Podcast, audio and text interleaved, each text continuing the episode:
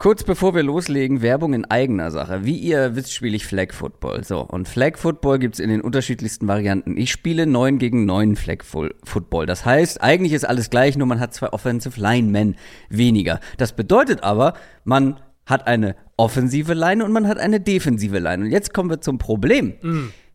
Mein Team hat das nicht.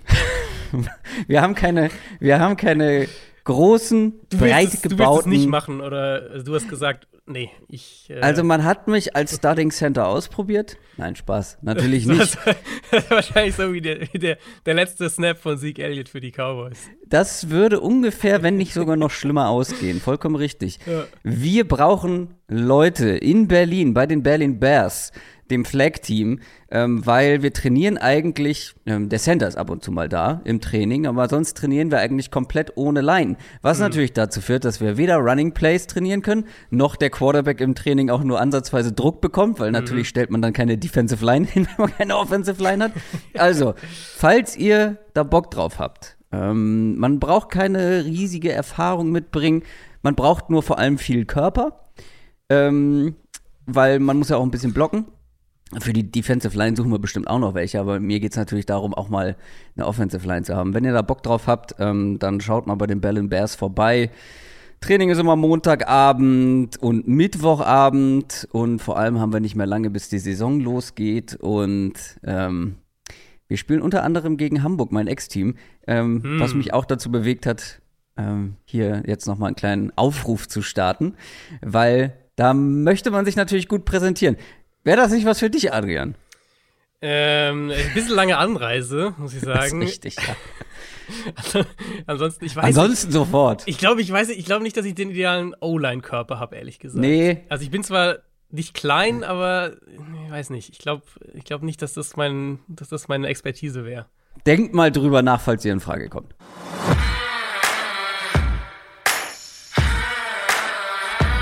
Down, Set, Talk.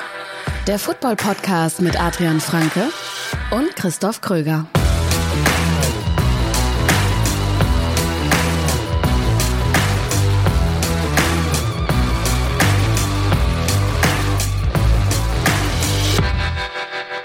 Aber wir wollen natürlich nicht über Flag Football sprechen, sondern über die NFL. Und damit herzlich willkommen zu einer neuen Folge Downset Talk. Das ist der offizielle NFL-Podcast von The Zone Box mit mir, Christoph Kröger und Adrian Franke. Einen wunderschönen guten Tag. Quasi euer täglicher NFL-Podcast, aktuell zumindest. Dritter Tag in Folge. gesprochen diese Woche? Freundin oder Franke? Franke definitiv. Äh, äh, ist bei mir andersrum auch so. Ähm, traurig, aber wahr. Was ja. heißt hier traurig? Schöne Grüße an der Stelle. Ja. Ähm, wir besprechen weiterhin natürlich die Free Agency. Wir haben noch mal eine Reihe von News, die wir abzuklappern haben. Dann haben wir eine sehr gute Quick Question mit dabei und dann kommen wir am Ende sozusagen zu unserem ersten kleinen Zwischenfazit, was diese Offseason bzw. Free Agency angeht, zu dieser ja allseits beliebten Rubrik Gewinner und Verlierer. Aber wie gesagt, wir haben noch ein paar Punkte vorab zu klären, zum Beispiel eben diese eine schnelle Frage hier. Quick Question. Und die kommt wie so oft von unserem für Supporter exklusiven Discord-Channel, in diesem Fall von Philly6096. Philly schreibt, welches Team würdet ihr euch als Rookie Quarterback wünschen, wenn ihr die Wahl hättet? Ich fand es gar nicht so einfach, weil mhm. irgendwie gibt es bei mhm. jedem Team so einen Haken. Ich habe jetzt mehrere und okay. ich würde, glaube ich, gar nicht mal meine Top also meine Favoriten nennen wollen, sondern eher mein Under the Radar Team. Deswegen fang okay. du doch mal an. Ich habe, also ich habe mich letztlich zwischen zwei Teams dann doch entschieden. Man, mhm. man kann natürlich die Liste noch erweitern und irgendwie jetzt sagen, was weiß ich, die. Jetzt sag nicht, schon so, jetzt sag nicht schon zu viele Namen. Okay, okay, okay. okay. Weil also, vielleicht ist okay. das ja dabei. Ja, gut, okay. Also ich bin jetzt wirklich mehr auf die Teams gegangen, wo wir halt relativ sicher sind, dass die auch einen draften dieses Jahr. Ähm, Ach so. Und okay. Ähm, und dann war es für mich ja letztlich wirklich Panthers oder Texans im Endeffekt, weil ich finde, die Colts fallen so ein bisschen ab, die Raiders fallen so ein bisschen im Gesamtbild ab. Ähm, ich finde, man kann die Falcons mit reinnehmen, das fände ich auch nicht schlecht. Ich bin am Ende aber bei den Texans sogar gelandet. Aha. Weil ich, also aus ein paar Gründen. Ich habe so der Vergleich zwischen diesen beiden Teams. Nehmen wir mal Panthers und, und Texans im Vergleich. Die drei Starting Receiver der Panthers aktuell sind Terrace Marshall, LaVisca Chenault und Shai Smith. Ähm, mit Hayden Hurst auf Titan, den sie jetzt gerade geholt haben. Hast du gerade Shai Smith gesagt? Ja. Wieso? Egal. Scheiß Smith. Egal. ja. Ähm, ja, weiter. Die, die, Starting, die Starting Receiver der Texans sind Brandon Cooks, Nico Collins, Robert Woods mit John Matchy noch dahinter, von dem wir heute hoffen, dass der ja. dieses Jahr zurückkommen kann. Ähm, und Backfield, gut, finde ich, gibt es jetzt nicht so wahnsinnig viel. Damian Pierce gegen Miles Sanders, den die Panthers ja seit gestern haben. Okay, ungefähr, ungefähr äh, auf einem Level.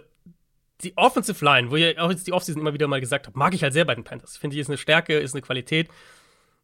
Die von den Texans ist aktuell besser. Also die Texans, wir wissen natürlich nicht, was mit Tanzel noch passiert, aber wir müssen jetzt Stand jetzt von dem ausgehen, wie es aktuell aussieht. Die Texans, finde ich, haben eine, eine echte Chance, eine Top 10 O-Line zu haben. Die Panthers wahrscheinlich auch, aber ich finde, da sind die Texans jedenfalls nicht schlechter und im direkten Vergleich, ja, ich glaube, ich finde sie sogar besser. Und dann eben weiß ich, dass, oder, oder gehen wir fest davon aus, dass, dass die Texans eben mit Bobby Slowick, der ja von, von den Niners mitkommt, dass sie eben eine Shanahan-Offense installieren werden, die halt einfach super Quarterback-freundlich ist. Deswegen so das Gesamtbild bei mir, dachte ich eigentlich am Anfang nicht, dass ich bei den Texans lande, aber im Gesamtbild bei mir ähm, finde ich die Texans eigentlich ziemlich attraktiv gerade.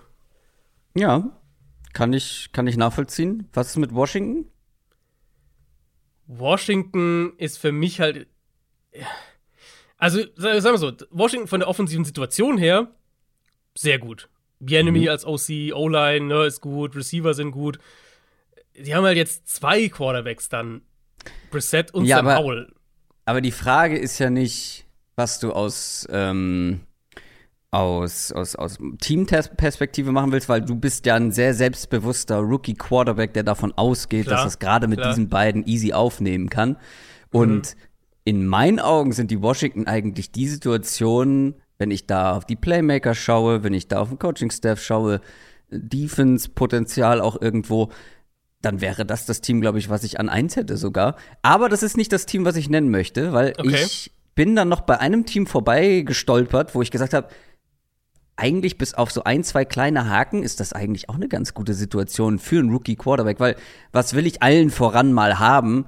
Ja, eine Offense, in der ich glänzen kann. Und die Tampa Bay Buccaneers haben immer noch eine gute Offense auf dem Papier.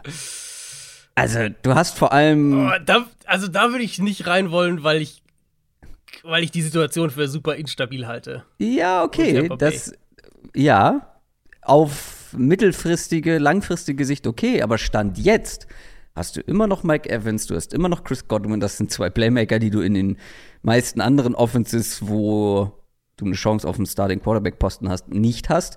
Die Line, naja, okay, gerade hm. zum Ende der Saison nicht so gut gewesen, aber da kommen sagen, ja auch einige Line, von Verletzungen zurück. Ja, gut, aber sie haben auch zwei Starter jetzt schon abgegeben. Ja, da muss man noch ähm, ran. Coaching Staff, mh, hm, auch nicht optimal. aber ich finde so von den Umständen gerade was Playmaker angeht, in der Defense einige Leute, einige Topspieler gehalten. Finde ich gar nicht so schlecht. Aber wie gesagt, Washington wäre meine erste Wahl. Also ich glaube, ich würde es, wenn ich es ranken würde, Washington finde ich interessant. Ich, ja, also ich finde find ich interessant. Wenn die, nicht, wenn die nicht gestern Jacoby Brissett gesigned hätten, wäre es Ach, Jacoby Brissett. Wir sprechen nachher ja noch ausführlich über die Commanders. Ja. Aber aus Rookie-Quarterback-Situation, wer ist Jacoby Brissett? Wer ist ja, ich, Sam Howell? Ich, ich bin besser. Nee, ich ich finde den Punkt fair. Ich finde den Punkt gut. Ähm, also ich mag, ich, das war so ein Takeaway auch für mich jetzt, deswegen fand ich die Quick Question auch eigentlich ganz gut so zum, zum Reinkommen. Ähm, weil ich habe dann so draufgeschaut und oft hast du es ja so, keine Ahnung, die Top-Teams, die halt picken, Top 3, Top 4, die Quarterbacks nehmen. Meistens sind die Umstände eher ziemlich shitty und du guckst so drauf ja. und denkst so, boah, O-Line, boah, mies, keine Playmaker und so weiter und so fort. Und das ist dieses Jahr echt nicht so, weil die Panthers, gut, die müssen noch was auf Receiver machen. Das werden sagen. sie, denke ich, auch. Playmaker? Ähm, Genau, das ist halt so bei Panthers das Ding, aber sie haben die Line und jetzt gebe mal, jetzt Stand heute haben sie die Receiver nicht, aber ich denke, da wird noch was passieren. Texans habe ich jetzt gerade schon gesagt. Ähm, Washington finde ich einen guten Call. Ich finde auch die, die Falcons, falls die Falcons einen draften, ähm, haben die also, viele gute Argumente. Die haben mehrere ja. Playmaker, die haben eine Line, die haben einen, einen Coach, einen, einen, Offensiven, der gezeigt ja. hat, dass er echt gut was machen kann. Also es gibt ich, eigentlich mehrere gute Spots dieses Jahr. Also, du hast eine, meine, eigentlich meine Nummer zwei Option quasi schon rausgenommen, weil du gesagt hast, wo es wahrscheinlich ist, dass sie auch einen draften. Aber die Lions für einen Rookie-Quarterback. Ja. Wer ist Jared ja. Goff? Auch hier die Frage, so, weißt du? Natürlich kann ich es als Rookie-Quarterback, äh, der sich für den besten Quarterback im Draft hält, äh, mit Jared Goff aufnehmen. Und dann sind es sehr, sehr vielversprechende Umstände. Vor allem wäre da die, die Timeline wahrscheinlich nicht mal, also wenn die einen draften würden, denke ich, gehen wir davon aus, dass die jetzt nicht CJ Stroud draften, der wäre wahrscheinlich auch nicht in ihrer Range, ehrlicherweise, sondern eher halt einen Levels Richardson-mäßig, also einen, wo du sagst, das ist so ein High-Upside-Quarterback. Mhm. Und da wäre die Situation ja sogar höchstwahrscheinlich so, dass, dass niemand unbedingt erwartet, dass du in Jahr 1 spielst oder zumindest nicht direkt startest. Und du hast, hättest dann ja wirklich die, die Ruhe, um dich zu entwickeln in äh, sehr guten Umständen und dann in sehr gute Umstände irgendwann reinzukommen. Haben wir das geklärt? Kommen wir zu den News. News aus der NFL. Ja, wo fangen wir da an? Vielleicht bei Aaron Rodgers mal wieder. Aaron Rodgers, hm. wir haben gestern schon das Ganze thematisiert. Diese Saga zieht sich und zieht sich und jetzt war er bei seinem guten Kumpel Patton McAfee in der Show mal wieder und hat da auf jeden Fall für Aufsehen gesorgt. Lass uns erstmal die ganz nüchternen Fakten angucken, was er gesagt hat. Also laut seiner Aussage hat er sich am Freitag entschieden, dass er für die Jets spielen möchte. Jetzt gehen wir mal auf, davon aus, dass das stimmt und dass er auch dementsprechend beide Teams am Freitag informiert hat, die Packers und die Jets. Dann muss man fairerweise sagen, dass er nicht der Grund dafür ist, dass das jetzt zum, zum Start der Free Agency noch, dass da noch kein Deal durch war und dass, dass beide Teams so ein bisschen in der Schwebe hängen, wenn er sich wirklich am Freitag entschieden hat. Das ist erstmal der Stand jetzt Fakt. Wenn wir Rogers Aussagen jetzt einfach mal glauben, die Packers sind bereit, den Schlussstrich zu ziehen. Er will für die Jets spielen und jetzt müssen sich halt beide Teams noch auf einen Deal einigen. So. Der Rest von diesem Interview war Aaron Rodgers Fingerpointing auf alle anderen.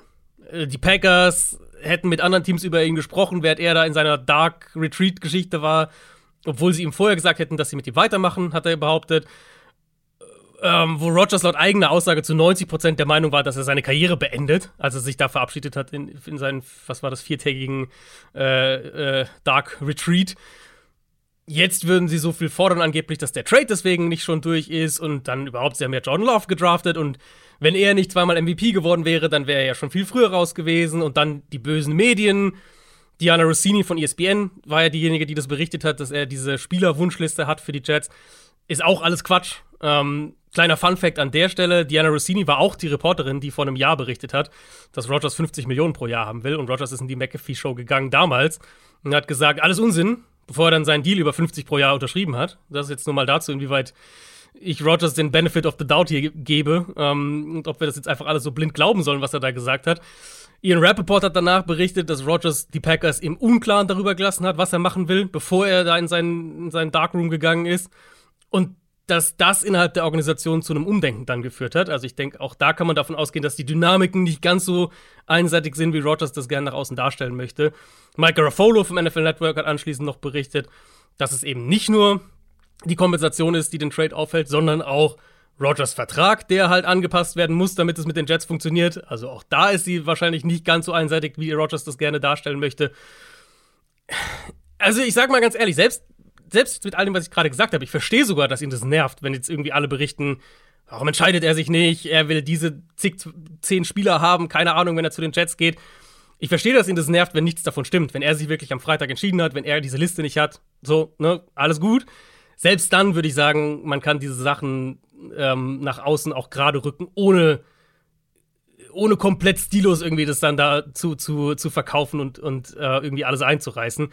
Aber dann auf der anderen Seite denke ich mir halt auch, dieser Auftritt passt halt komplett in das Bild, das Rogers jetzt seit mindestens zwei Jahren abgibt. Und das ist halt ein, äh, ja, es ist halt einfach, es ist halt ein Typ, der, der, glaube ich, sehr, sehr, sehr nicht nur von sich selbst überzeugt ist, sondern sehr auch der Meinung ist, dass alle anderen Fehler machen und gegen ihn sind oder halt ihn schlecht behandeln oder nicht so behandeln, wie er das gerne hätte. Und er ja, selbst aber halt keine Fehler macht. Das passt natürlich auch im, zum Gesamtbild, was er auch so verschwörungstheoretisch so das hat vermelden lassen. ja. Das ist ja jetzt kein un, unnatürliches Verhalten für die Art Mensch, die dann auch, ähm, ja, solche Dinge von sich gibt. Ich finde, in dieser ganzen Debatte gibt es nur Verlierer. Weil, ja, also ja. Aaron Rodgers ist ein Narzisst und das darfst du, das solltest du nicht so lösen, sondern intern Kommunikation, Ja, so also, wichtig. ne? also Natürlich. selbst wenn du rausgehst und das klären willst, was ich so, Ja. du kannst ein bisschen nachvollziehen. Also, Ja, aber dann sagst auch, du halt, pass auf, so und so ist es. Ich habe mich am Freitag entschieden. Jetzt müssen die Teams das noch klären und äh, an mir hängt's nicht. Fertig. Dann hast du Genau. dich aus der Schusslinie genommen. Jeder kann, kann jeder sagen, okay, es war nicht Rogers, das ist nicht, er ist nicht der Grund und so weiter. Fertig. Und musst nicht noch zehnmal hinterher schieben, ähm, warum jetzt die Packers so böse waren und überhaupt und äh, alles deren Schuld und ich, ich wurde hier ungerecht behandelt. Du kannst halt auch anders einfach lösen. Aber gleichzeitig, und da sprechen wir gleich noch mal drüber, musst du das auch als Organisation aus Packers Sicht anders lösen, in meinen Augen. Auch hier das Thema Kommunikation. Wie löst du das mit einem so verdienten Spieler, mit einer Franchise-Legende? Auch hier musst du vielleicht das so lösen, dass er gar nicht erst auf die Idee kommt oder gar nicht erst so sauer ist, dass er dazu geleitet wird. Wie ich finde, haben hier was, also was wir jetzt wissen, was wir gesehen haben, was wir gehört haben, ja.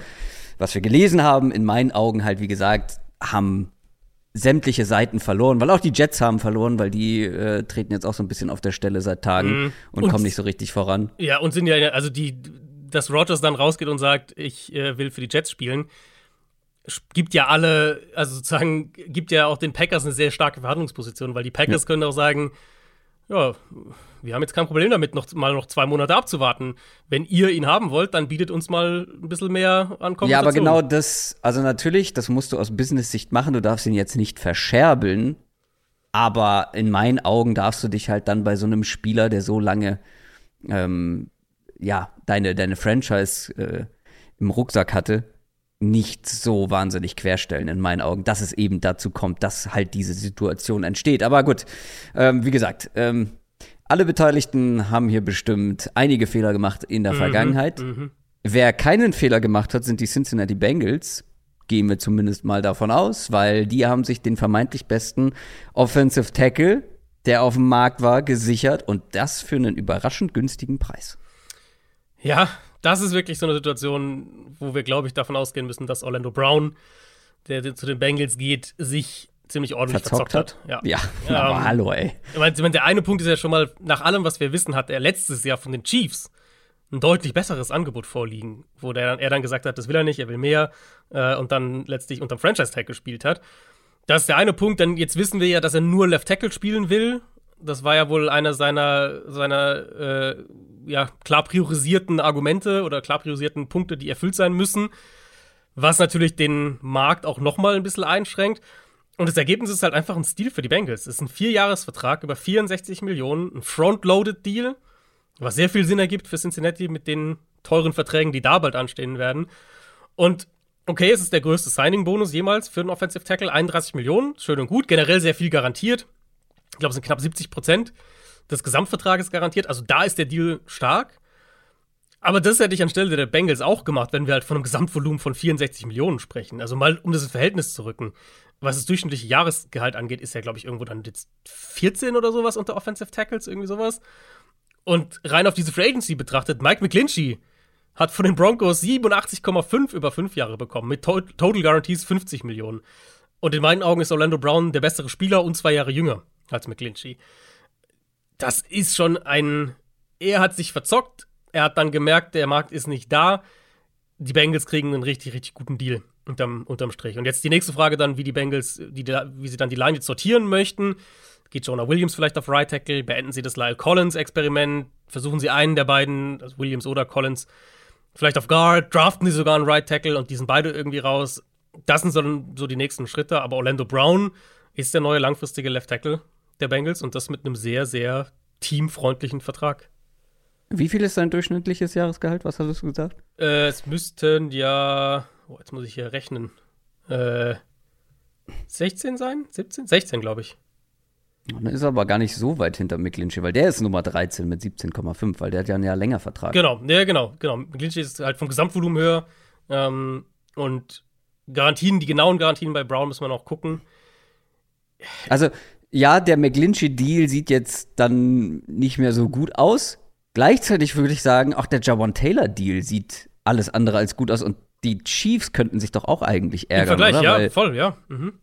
weil sie holen sich jetzt in meinen Augen einen schlechteren, vielleicht besser passenden, aber in Summe schlechteren Offensive Tackle für mehr, für deutlich mehr Geld.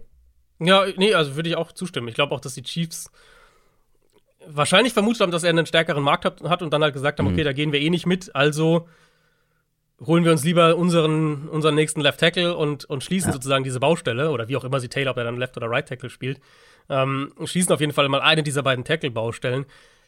Da ist halt der Markt einfach längst nicht an dem Spot gewesen, an dem, an dem Brown ihn, ihn vermutet hat und wahrscheinlich auch an dem die Chiefs ihn vermutet haben für Orlando Brown. Mit zwei Jahren Verspätung haben die Dallas Cowboys akzeptiert, eingesehen, dass Tony Pollard der bessere Running Back ist im Vergleich zu Ezekiel Elliott. Denn der wurde von den Cowboys entlassen. Ja, wir hatten ja kurz mal drüber gesprochen, als es um die Franchise-Tags ging und als Pollard den Tag bekommen hat, dass die nicht mit Pollard auf einem 10 Millionen Capit und Zeke Elliott auf einem 16 Millionen Capit in die Saison gehen mhm. werden. Sie haben wohl versucht, mit Elliott einen veränderten Vertrag auszuhandeln. Das hat nicht geklappt und jetzt äh, trennen sie sich eben von ihm. Das ist, ja, das ist, das finde ich spannend, dass Elliott das nicht eingegangen ist, also diese Vertragsänderung, mhm. weil ich glaube nicht, dass der Markt so prall gefüllt ist. Ja. Weil, ja. wenn wir überlegen, ah, was kriegen jetzt oder was haben die Running Backs auf dem Markt bekommen, das sind äh, überschaubare Verträge. Ähm, und gleichzeitig wissen wir, dass zum Beispiel die Titans ja interessiert daran sein könnten, Derrick Henry zu traden noch nichts passiert. Also der Markt für diese älteren Runningbacks ist einfach nicht da und ich bin mhm. gespannt, wo Sieg Elliott und für wie viel er irgendwo unterkommt. Ja, ja, könnte ich mir auch gut vorstellen. Ähm, sie werden ihn als Post-June One-Cut deklarieren. Aus Cap-Perspektive heißt es dann einfach, dass sie dieses Jahr ein bisschen mehr sparen, ungefähr knapp 11 Millionen gegen den Cap und dann ähm, dieses Jahr werden sie etwa 5,8 Millionen und dann nächstes Jahr nochmal gut 6 Millionen Dead Cap von diesem Elliott-Vertrag in den Büchern haben. Und Elliot ist halt wirklich, Elliot ist wirklich das prototypische Beispiel dafür geworden, wie sehr man mit Investments in die Running Back Position einfach aufpassen muss, im Draft ja. und finanziell. Im, Im, Draft wird er für mich immer der Spieler sein, den Dallas genommen hat, obwohl sie Jalen Ramsey hätten haben können an dem mhm. Spot.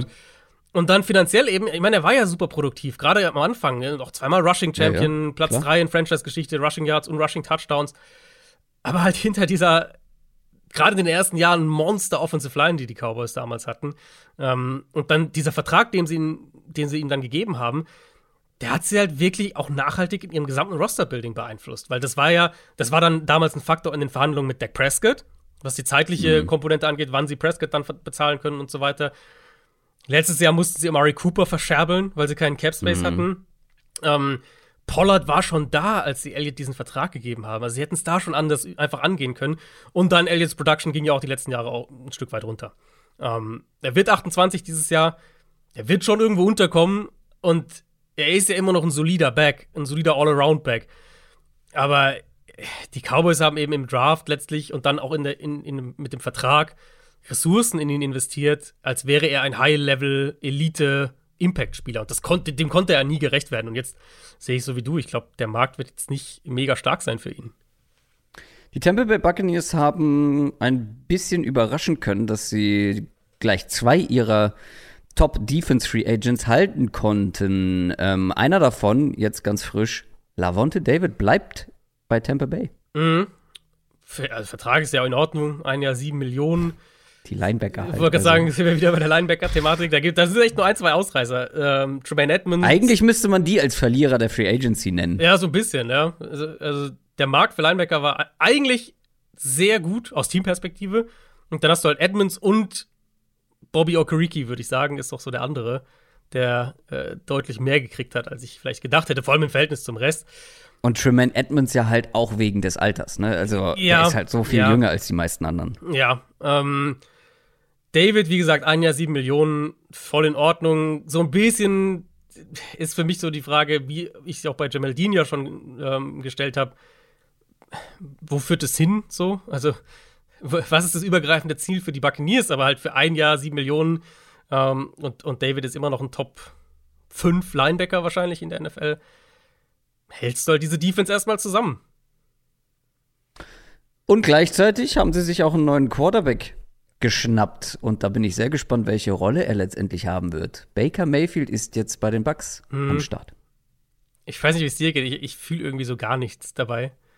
Also, Baker Mayfield, ein Jahr 8,5 Millionen ist so, 8,5 Millionen ist so perfektes Bridge Quarterback Money, ist so, also entweder du kannst sagen, es ist High, High, High-End Backup-Geld, 8,5 für ein Jahr, oder halt wirklich Low, Low, Low-End Starter-Geld, so. Ähm, in meinem Idealfall gibt er ihnen kompetitives Quarterback-Play und dann können sie vielleicht ja sogar um die Division mitspielen, weil die NFC South ist nicht mega stark. Es ist halt so ein bisschen auch hier wieder die Frage, wo manövriert sich das hin? Also, was, was, wo, was ist der Long-Term-Plan? Ist es jetzt halt einfach ja. eine, du hast halt Baker Mayfield für ein Jahr und äh, gewinnst vielleicht acht Spiele und dann was? Das, deswegen mal gucken, ob sie vielleicht ein Team sind, was im Draft, was du ja vorhin so ein bisschen das Szenario mal angebracht hast, ob sie im Draft vielleicht auf den Quarterback gehen, aber ja, so ein bisschen ist es irgendwie so ein, wir, wir treten auf der Stelle. Xavier Naidoo würde was fragen? Wo willst du hin? Absolut richtig. Ja. Stichwort äh, Quarterback-Verpflichtung, wo man wenig fühlt. Jacoby Brissett hm. geht zu den Washington Commanders. Das müssen wir inhaltlich jetzt noch gar nicht so ausführlich analysieren, weil mhm. ich habe es eben schon angedeutet, wir sprechen gleich noch mal über die Commanders, aber ah, das ist ja, das ist interessant. Ja, ähnliche, ähnlicher Deal. Ist ja auch ein ähnlicher Deal. Ein Jahr bis zu 10 Millionen, mhm. 18 garantiert bei Brissett war ja so ein bisschen die Frage, ob seine jetzt, der wirklich gute Saison letztes Jahr, die er ja gespielt hat bei den Browns, bis er dann wieder raus musste auf die Bank. Ob er die in eine Starterrolle ummünzen kann, ob er ein High-End-Backup irgendwo wird oder irgendwas dazwischen. Und ich denke, irgendwas dazwischen ist es jetzt. Ja, irgendwas dazwischen. Ja. Weil, wenn man jetzt drauf schaut, sind er und Sam Howell in einem, würde ich behaupten, offenen Quarterback-Duell. Und ich glaube, Brissett ist, wäre mein Favorit, dass er sich durchsetzt, qualitativ. Ähm, Ah, das können wir ja noch nicht einschätzen. Also gemessen daran, was wir von beiden bisher in der NFL klar. gesehen haben, natürlich. Klar. Aber von Sam Howell haben wir ein Spiel oder so gehabt. Nee, voll, also. klar. Ich glaube, also ich war halt bei Howell einfach nie so mega hoch und, mhm. und Brissett gibt ja halt, glaube ich, eine hohe Baseline. Äh, Gerade halt in den Umständen, Fall. die sie ja haben in Washington. Ja. Vielleicht sind sie ja wirklich ein Kandidat, um im Draft in die Top 8 irgendwie zu traden für einen Quarterback. Auf der anderen Seite frage ich mich halt, ob das nicht genau jetzt so ein Deal ist, in Kombination mit, wir haben schon Howell und jetzt holen wir noch Preset, ob das halt nicht so ein Deal ist, um, um der er signalisiert, dass sie das nicht vorhaben. Wie gesagt, das ist gleich nochmal Thema. Kommen wir zu den New England Patriots, die auf jeden Fall an Wide Receivern interessiert sind, haben sich aber jetzt erstmal, würde ich sagen, stilistisch einen Jacoby Myers Ersatz geschnappt mit Juju Smith-Schuster. Ja, nicht nur stilistisch, sondern ja auch vom Vertrag her äh, sehr ähnlich. Ähm, das Basisgehalt sind 25,5 für Juju über drei Jahre. Mit dann Boni kommt er auf die 33, die Jacoby Myers ja von den Raiders bekommt über drei Jahre. Ähm, Garantien sieht auf den ersten Blick sogar ein bisschen höher aus bei Juju als bei Myers. Ehrlicherweise hätte ich da eher Myers gehalten, wenn die Verträge so nah beieinander sind. Ähm, letztlich ist es ein ähnlicher Receiver-Typ für diese Rolle, die in der Patriots äh, Offense ja jede Menge Volume bekommt, jede Menge Targets bekommt. Wie gesagt, ich hätte eher Myers behalten für einen sehr vergleichbaren Vertrag. Ich glaube, es ist jetzt kein signifikantes Downgrade oder sowas. Mir fehlt halt in dieser Offense immer noch der Nummer 1 Receiver. Das war letztes mhm. Jahr so. Und ich finde, das, das Thema ist nach wie vor präsent, weil wenn jetzt irgendwie halt Juju dein de facto Nummer 1 Receiver ist, dann wird das halt auch nicht wahnsinnig gut funktionieren. Sollen ja aber auch im Rennen sein, um zum Beispiel einen die Andrew Hopkins, das, weil wir nicht wissen, ob er da wieder hin will. Ich wollte gerade sagen, das wäre der ideale Ding, der ideale ja. Fit an sich. Und wir wissen, dass Belichick Hopkins unheimlich mag.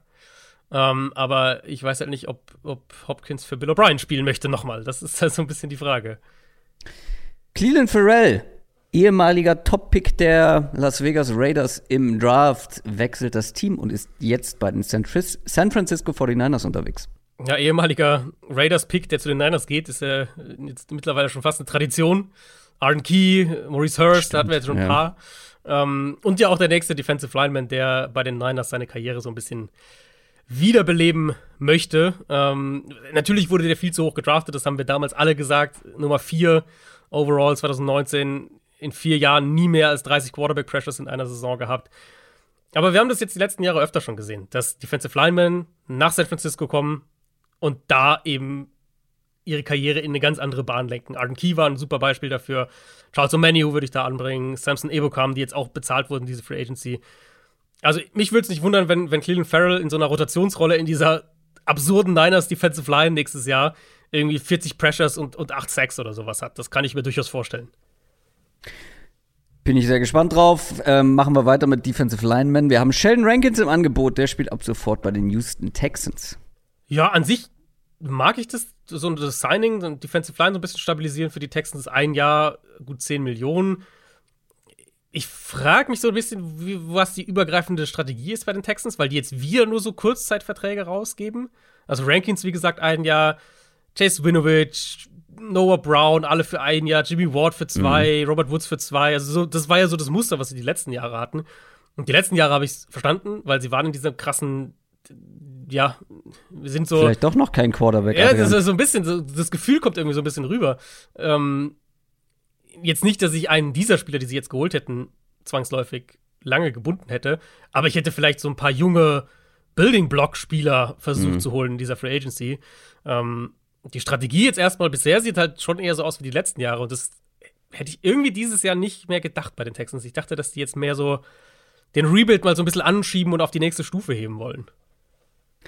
Die Carolina Panthers bereiten weiterhin alles vor für ihren Rookie Quarterback und versuchen die Offense mit erfahrenen, soliden Spielern äh, zu verbessern. Sie haben sich einen Tight End geholt, Hayden Hurst, und einen neuen Running Back, nämlich Miles Sanders.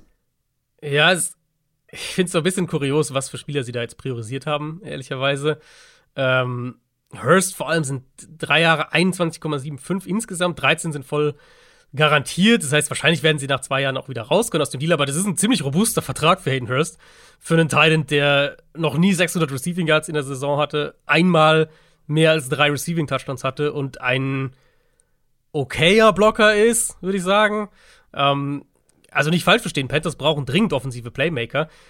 Ich hätte jetzt offensiv eher andere, einfach andere Spieler priorisiert. Selbst wenn sie jetzt sagen, wir sind auf dem Titan-Markt, wir wollen da noch was machen, wäre wär ich da auch tendenziell eher in eine andere Richtung gegangen, vor allem wenn Hayden Hurst so viel kostet. Und Miles Sanders, vier Jahre, 25 Millionen, 13 äh, auch komplett garantiert. Wahrscheinlich auch dann ein Commitment über zumindest zwei Jahre. Ähm, ja, Sanders hatten wir jetzt ja schon ein paar Mal. Ich halte ihn halt in erster Linie für ein Produkt der guten Umstände bei den Eagles und geht so ein bisschen mein Hayden Hurst-Punkt weiter, weil, wie gesagt, sie brauchen Playmaker, sie brauchen offensive Skill-Position-Player. Ähm, ich hätte einfach das Geld jetzt anderweitig investiert. Das kann natürlich auch noch kommen, aber das sind halt einfach zwei Verträge, die ich, wo ich das Geld, glaube ich, in andere Spieler gesteckt hätte. Und ob die Panthers das zu einem Verlierer der Free Agency macht, das erfahrt ihr jetzt. Free Agency. Gewinner und Verlierer der Free Agency. Wir ziehen ein kleines Zwischenfazit. Ich ärgere mich ein bisschen, dass ich nicht um die Ecke gedacht habe und nicht nur Teams genommen habe, weil wir haben es uns ja nicht vorgegeben. Wir können Teams nehmen, wir können einzelne Spieler ich hatte nehmen. überlegt, einen Spieler zu nehmen, aber da komme ich später dazu. Weil der passt zu einem, zu einem Kandidaten, den du hast. Ah ja, sehr gut. Ähm, weil da gäbe es einige, wo, oder auch einige Positionsgruppen, wir haben gerade die Linebacker angesprochen, zum Beispiel die Tight Ends. Gut, Hayden Hurst hat da vielleicht, ähm, ja, konnte was Positives für sich rausziehen, aber weil ich finde, im Vergleich auch zu den vergangenen Jahren, geben sich die Teams nicht so viel in ihrer Extreme. Also ich finde, es gibt nicht so die ganz klaren Gewinner und die ganz klaren Verlierer. Ich finde, man muss überall so ein bisschen cheaten und gut argumentieren dafür wir sind halt noch einfach früh. So, also wir haben jetzt die erste. aber wir sind immer so früh gewesen. Ich weiß, die letzten Jahre hatte ich zumindest so zwei Gewinner, ja. zwei Verlierer, wo ich sage so, ja, also das verstehe ich ja alles gar nicht. Ich, also ich finde, Gewinner ist leichter, weil du hast halt diese erste große Welle jetzt durch, hm, der Free Agency. Gewinner ist, kannst du halt mehr schon sagen, äh, finde ich, wer halt jetzt wirklich sinnvolle Moves gemacht hat bei den großen Deals. Ähm, mhm. Gerade Verlierer finde ich halt schwieriger, weil jetzt, wie gesagt, wir haben jetzt die erste Welle durch, wir haben jetzt drei Tage Free Agency vorbei. Da, die zweite Welle kommt jetzt dann, wo oft die von, von einem Preis-Leistungs-Verhältnismäßigen äh, Blick die besten Deals gemacht werden. Und dann hast du ja so eine dritte Welle nochmal nach dem Draft, wo dann die oft diese ganzen Veterans gesigned werden, die halt Spiel, die Teams, wo die Teams jetzt abwarten, weil sie jetzt eben ähm, die Compensatory-Formel nicht belasten wollen. Und wenn du die halt nach dem Draft erst holst, ist es ja dann, äh, zählt es ja nicht mehr dagegen. Also die kommen dann im Mai und Juni, irgendwo im Sommer, kurz vorm Training Camp vielleicht auch erst. Das heißt, da muss man natürlich so ein bisschen das jetzt mit Vorsicht betrachten. Es ist ein wirklich, ich würde sagen, es ist wirklich mehr ein Zwischenfazit. Wir, jetzt, wir werden ja auch noch über Offseason-Gewinner und Verlierer dann irgendwann nach dem Draft sprechen. Dann ist das Bild deutlich kompletter. Ähm, jetzt ist es halt ein, ein, Zwischenfazit und für mich vor allem war das dann auch mehr ein, ein Bewerten von Strategien, so ein bisschen. Also so bin ich es dann im Endeffekt eher angegangen, weil ich finde, da kannst du zumindest mehr sagen, was Teams vielleicht machen wollen. Dann würde ich doch direkt mal mit meinem ersten Gewinner starten mhm. und äh, dann auch zeigen, quasi, äh, was ich mit Cheaten meine. Die Chicago Bears. Da kann man jetzt sagen, die Free Agency als solche hätte eigentlich besser sein können aus mhm. den unterschiedlichsten Gesichtspunkten. Aber natürlich habe ich den Trade mit einbezogen, der halt in dem Rahmen stattgefunden hat, in dem Rahmen dieser Free Agency Phase. Und wenn ich den mit reinziehe, dann ja, dann finde ich, hat man das eigentlich alles in allem sehr gut gelöst, weil die Bears hatten ja vor der Free Agency äh, eine Entscheidung zu treffen, nicht zwingend vor der Free Agency, sondern vor dem Draft, aber in dieser Offseason. Glauben wir an Justin Fields? Ist er besser als alle anderen Quarterbacks im Draft, die wir an eins nehmen könnten? Wenn man zu dem Entschluss kommt, nein, dann müssten sie in meinen Augen halt natürlich einen anderen an eins picken und mal gucken, was man dann mit Fields macht. Wenn sie sagen, ja, Fields ist besser, wir wollen mit Fields weitermachen, dann mussten sie versuchen, so viel Value wie möglich aus diesem ersten Pick rauszubekommen.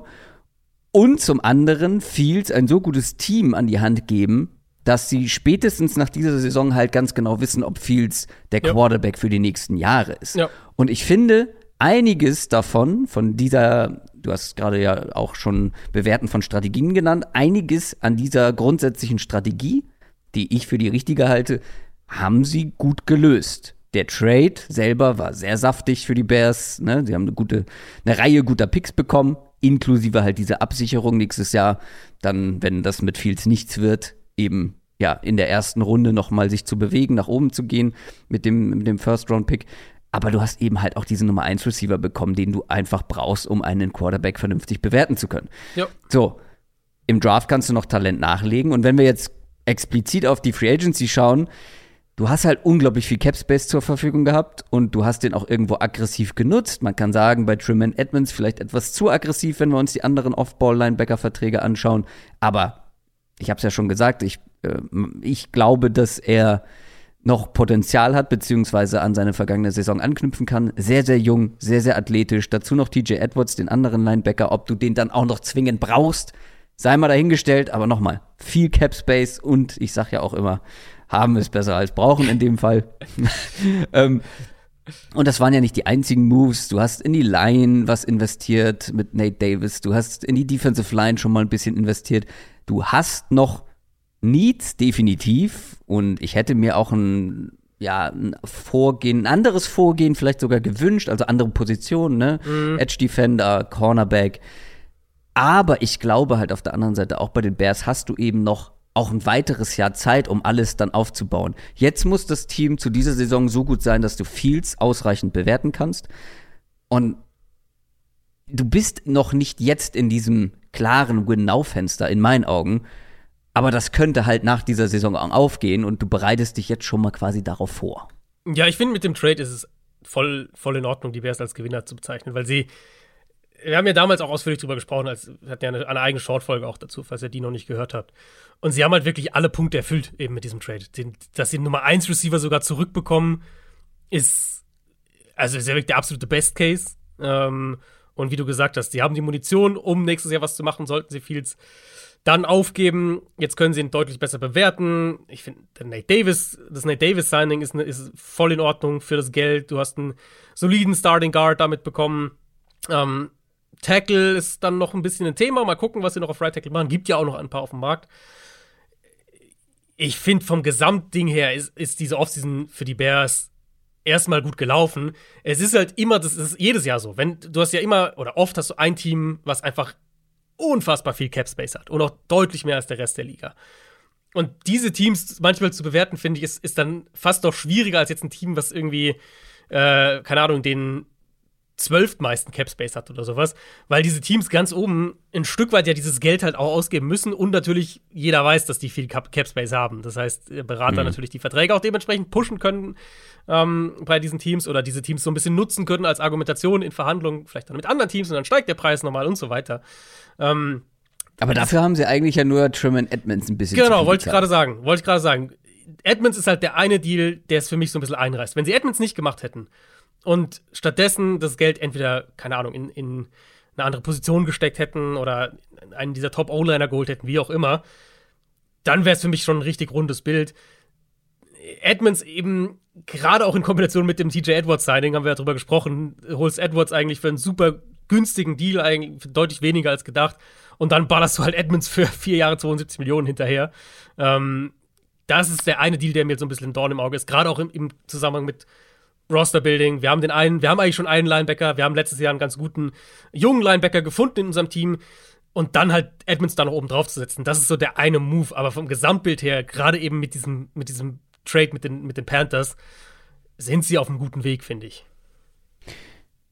Und was man auch dazu sagen muss, also generell musst du in diese Defense investieren.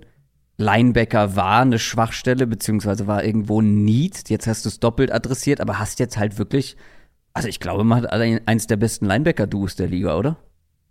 Äh, könnte schon sein, ja. Wenn, wenn die beide ihre Vorsaison bestätigen, dann ähm, ist es ziemlich weit oben. Die, die Frage ist halt dann im nächsten Schritt, wie gut sind die beiden mit dieser Defensive Line vor sich? Also da. Ja, aber die, also natürlich, absolut richtig, aber du hast ja immer noch viel Cap Space, du kannst immer noch irgendwie was machen. Du hast noch einen Draft, wo du mehr Munition mhm. hast als vor der Free Agency. Ja.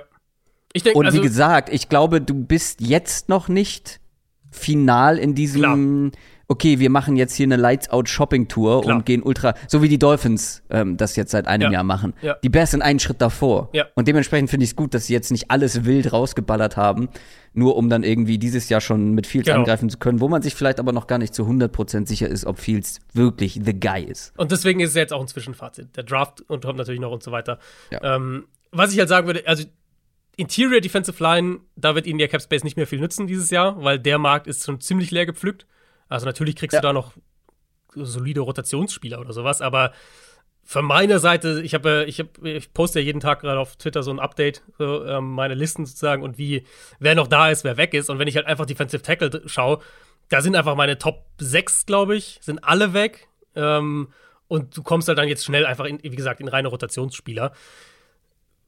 Ich vermute, meine Vermutung für die weitere Bears Offseason ist, dass sie Right Tackle mit Pick Nummer 9 im Draft angehen, dass sie da versuchen, einen zu holen. Ähm, vielleicht dann Defensive Line so in dieser zweiten, dritten Welle der Free Agency, um sich einen Floor zu schaffen. Und dann eben gucken, ob du an Tag 2 des Drafts noch ein, zwei Leute, ob du einen Nose Tackle wirst du da finden, ähm, vielleicht einen, einen Upside Edge Rusher wirst du da finden. So in diese Richtung könnte ich mir vorstellen, dass es jetzt weitergeht. Wer ist denn dein erster Gewinner?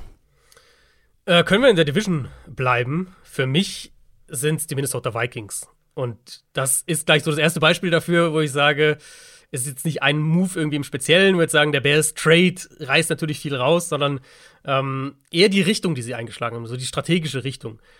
Dass sie jetzt halt anfangen, sich von älteren, teuren Veterans wie Kendricks, wie Adam Thielen äh, zu trennen, dass sie in Patrick Peterson gehen lassen, so diese Richtung, das ist so das eine.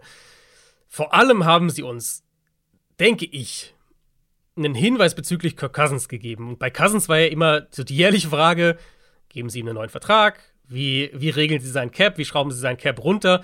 Und eben einer der Vorteile bei einer Vertragsverlängerung ist ja nun mal, dass du den, den Cap Space kurzfristig runterschrauben kannst. Und das war ja auch immer das, was die Vikings die letzten Jahre regelmäßig gemacht haben mit Cousins. Wir geben ihm neu irgendwie nochmal ein, zwei Jahre garantiert obendrauf und dafür ist der Cap-Hit für dieses Jahr reduziert.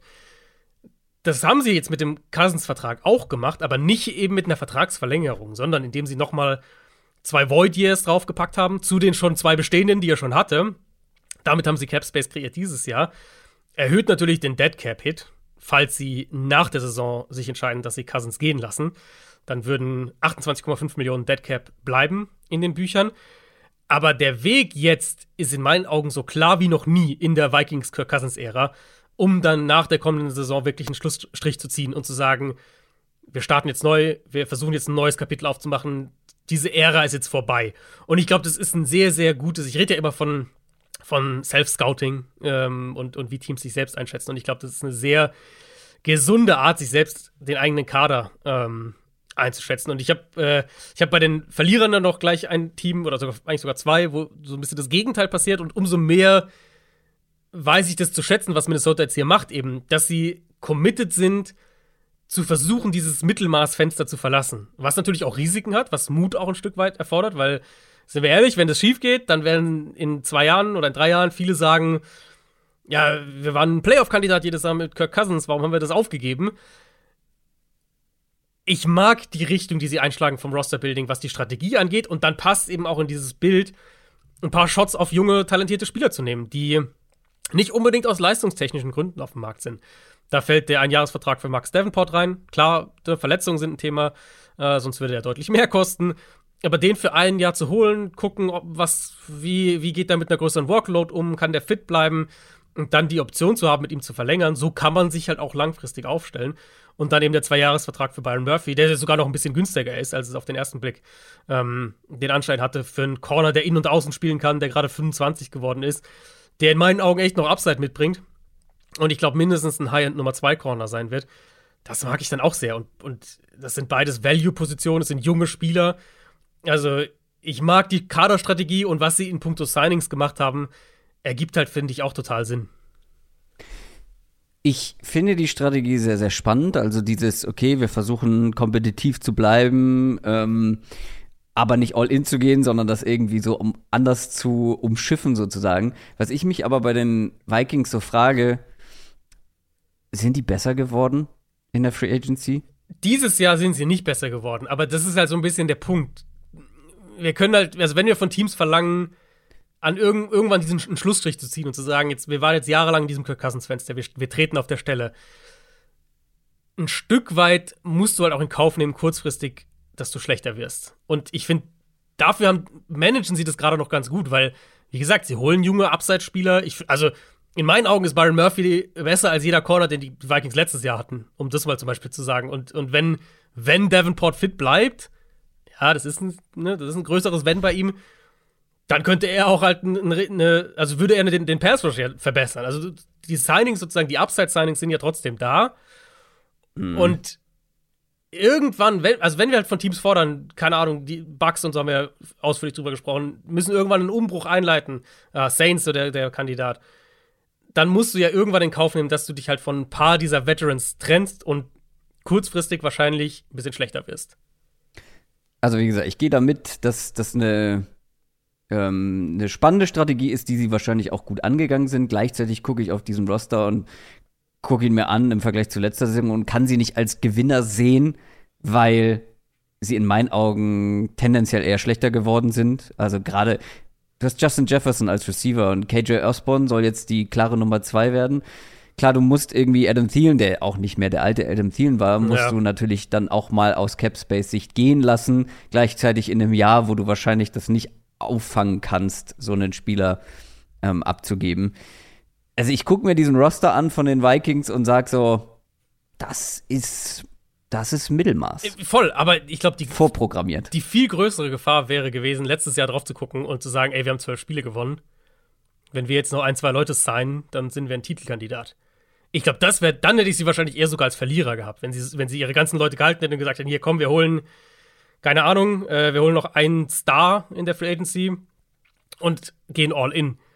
Weil ich glaube, das wäre eine, eine, viel größere Fehleinschätzung des eigenen Kaders gewesen, als zu sagen, letztes Jahr, wir haben viele Spiele gewonnen, wahrscheinlich waren wir nicht ganz so gut, wie der Rekord aussah.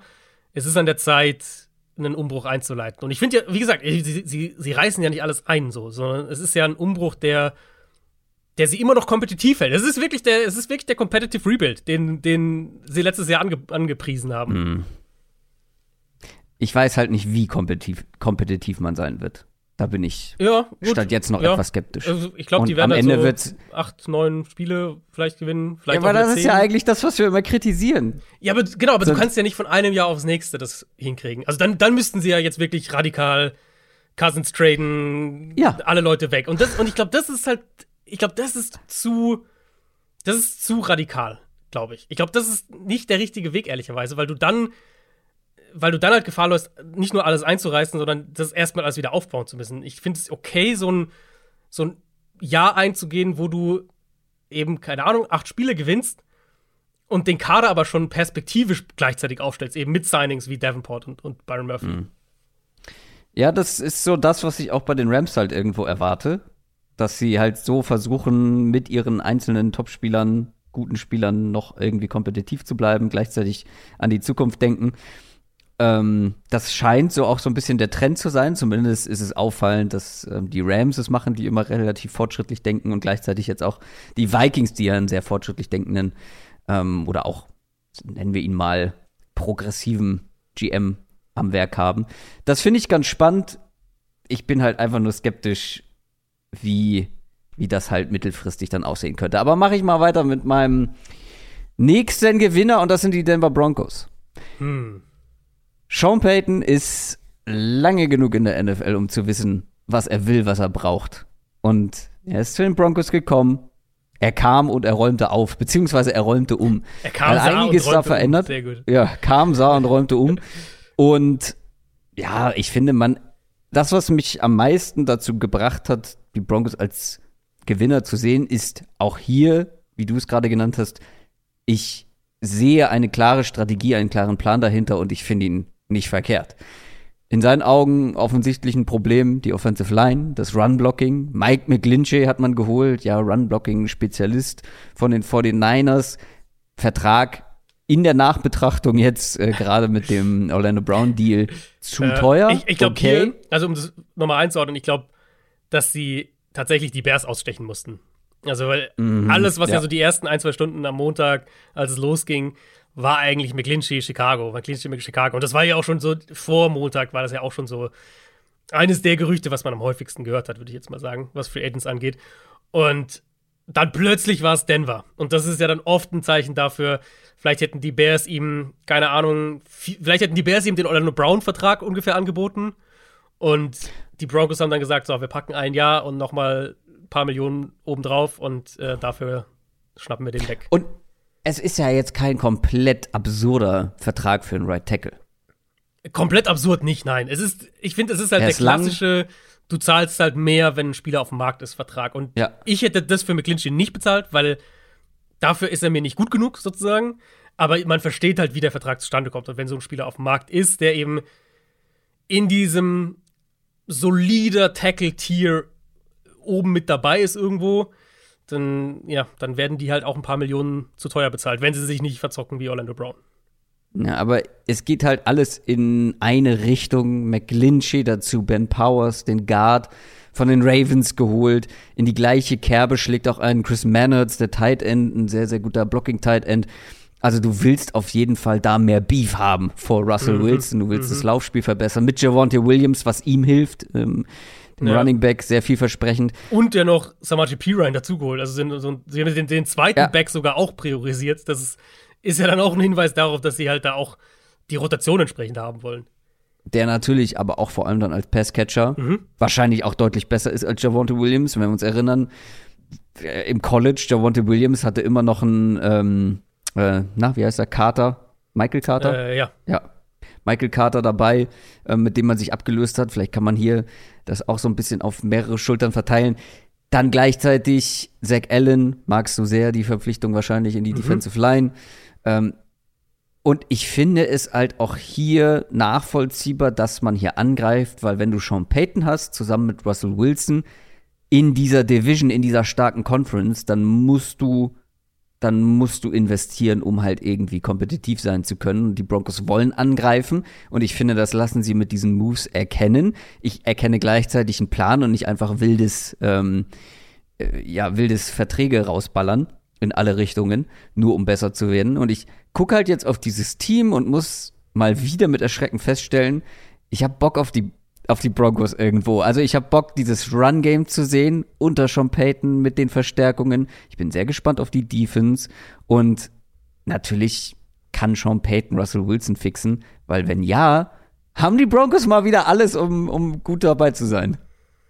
Ja, und man könnte ja, also wenn wir jetzt, wir haben jetzt ja keine strikten Parameter. Ich meine, du kannst ja theoretisch den, die Verpflichtung von Sean Payton sogar äh, als Argument auch ja. anbringen. Ähm, Theoretisch ja, dann ja, das unterstreicht eigentlich ja nur Genau, ja, genau, genau, genau. Ne? Also ich, ich finde auch, die Richtung ist halt klar erkennbar. Ich meine, Zach Allen ist halt so der, der Ersatz für Draymond Jones. Ähm, ja. Das ist, finde ich, die Kosten, also die, die, Verträge sind auch sehr ähnlich von den beiden. Was beide drei Jahre, ich glaube, durchschnittliches Jahresgehalt sind sie eine Million auseinander und Garantien sind, sind sehr vergleichbar. Da, da hat Allen sogar mehr bekommen als Draymond Jones. Also das ist sehr vergleichbar. Und wie du gesagt hast, man erkennt halt eine Identität, wo sie hinwollen. Für diese Identität haben sie in meinen Augen sehr viel Geld bezahlt. McClinchy hatten wir jetzt gerade schon. Wir hatten ja Ben Powers auch besprochen in den News damals. Das finde ich ist viel Geld. Vier Jahre, 51,5 Millionen für einen Mid-Level Guard. Ist jetzt nicht wenig. Ähm, aber man sieht halt klar, sie wollen halt, sie wollen halt schnell wieder in die Spur kommen. Und das unterstreichen halt diese Deals. Ja, und ich kann es halt in dem Fall verstehen, weil wenn du Russell Wilson und John Patton hast, dann musst du angreifen. Auch wenn du vielleicht, auch wenn das vielleicht ein sehr schwieriges Unterfangen ist in dieser ja, sehr schwierigen Division und, und, und Conference, aber ich meine, wie lange hast du die beiden? Und dann musst du das jetzt machen. Und ich finde, sie gehen das halt auch richtig an und das kann man nicht über jedes Team in dieser Division behaupten. Dein nächster Gewinner. Guter Teaser, ja. Ähm, mein nächster Gewinner sind die Browns. Ich habe in unserem ersten News-Update ja schon so ein bisschen anklingen lassen, dass ich die Defensive Line Moves der Browns sehr mochte. Das war die Nummer 26 Defense nach Rush Success Rate letztes Jahr und die schlechteste Defense nach Expected Points Added pro Run. Und das, obwohl man, wenn nicht den besten, dann einen der zwei, drei besten Edge-Verteidiger in der NFL hat mit Miles Garrett. Und wenn das passiert, wenn du den vielleicht besten Edge-Verteidiger der Liga hast und die Run-Defense trotzdem kompletter Trash ist, dann mhm. musst du dem halt irgendwie helfen. Delvin Tomlinson, richtig guter Interior Run-Stopper, der auch Double Teams übernehmen kann, der Räume kreieren kann und der sogar die letzten Jahre sich als Pass Rusher ja nochmal ein ähm, bisschen gesteigert hat. Ich glaube, seine Präsenz vor allem halt gegen den Run wird diese Front wahnsinnig stabilisieren, wird die Linebacker, wird den Linebackern ein bisschen mehr Räume geben. Und über Okoronkwo er jetzt schon ein paar Mal äh, gesprochen. Letztes Jahr nochmal klar gesteigert, als er dann mehr Snaps bekommen hat. Ich glaube, hier ist auch noch Potenzial da, um, um nach oben sich zu steigern. Und gerade halt sein Deal, drei Jahre, 19 Millionen, ist halt finanziell mhm. auch voll, voll in Ordnung. Ähm, und dann, also ich glaube, mit diesen beiden Moves haben sie zum einen Upside gewonnen für ihre Front und aber auch ganz klar jetzt hier und jetzt konkret ihre Front stabilisiert, was einfach ein riesiges Problem letztes Jahr war. Dann haben sie Ethan Potage gehalten, ihren Center, der letztes Jahr eingesprungen ist, weil sich Nick Harris damals verletzt hat, der eine richtig gute Saison gespielt hat, sehr gut reinpasst in diese Offensive Line. Da, auch da finde ich den Deal voll in Ordnung. Drei Jahre, sieben Millionen pro Jahr. Ähm, also finde ich, da, da haben sie alles richtig gemacht. Und dann ist es ja in der Free Agency ist es ja eben häufig so, dass die Moves so aus der zweiten und, und dritten Reihe häufig so die, die größeren Impact-Moves sind, was eben Preis-Leistung angeht. Und ich finde, da haben sie halt mehrere dieser Moves jetzt schon gemacht, weil, weil Pochic wäre für mich so einer. Okoronkwo vom Preis her ist für mich eigentlich auch so einer, auch wenn er jetzt schon früh in der Free Agency ging.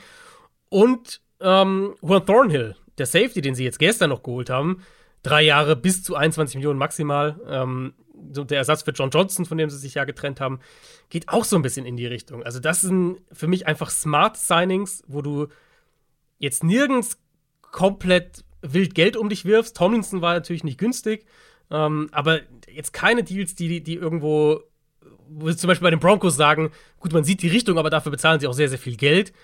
Bei den Browns finde ich, sie haben halt smart größere Baustellen gefixt und mit Okoronkwo für mich noch deutlich Upside dazu bekommen. Also für mich eine ziemlich gute, ein guter Start in die Free Agency.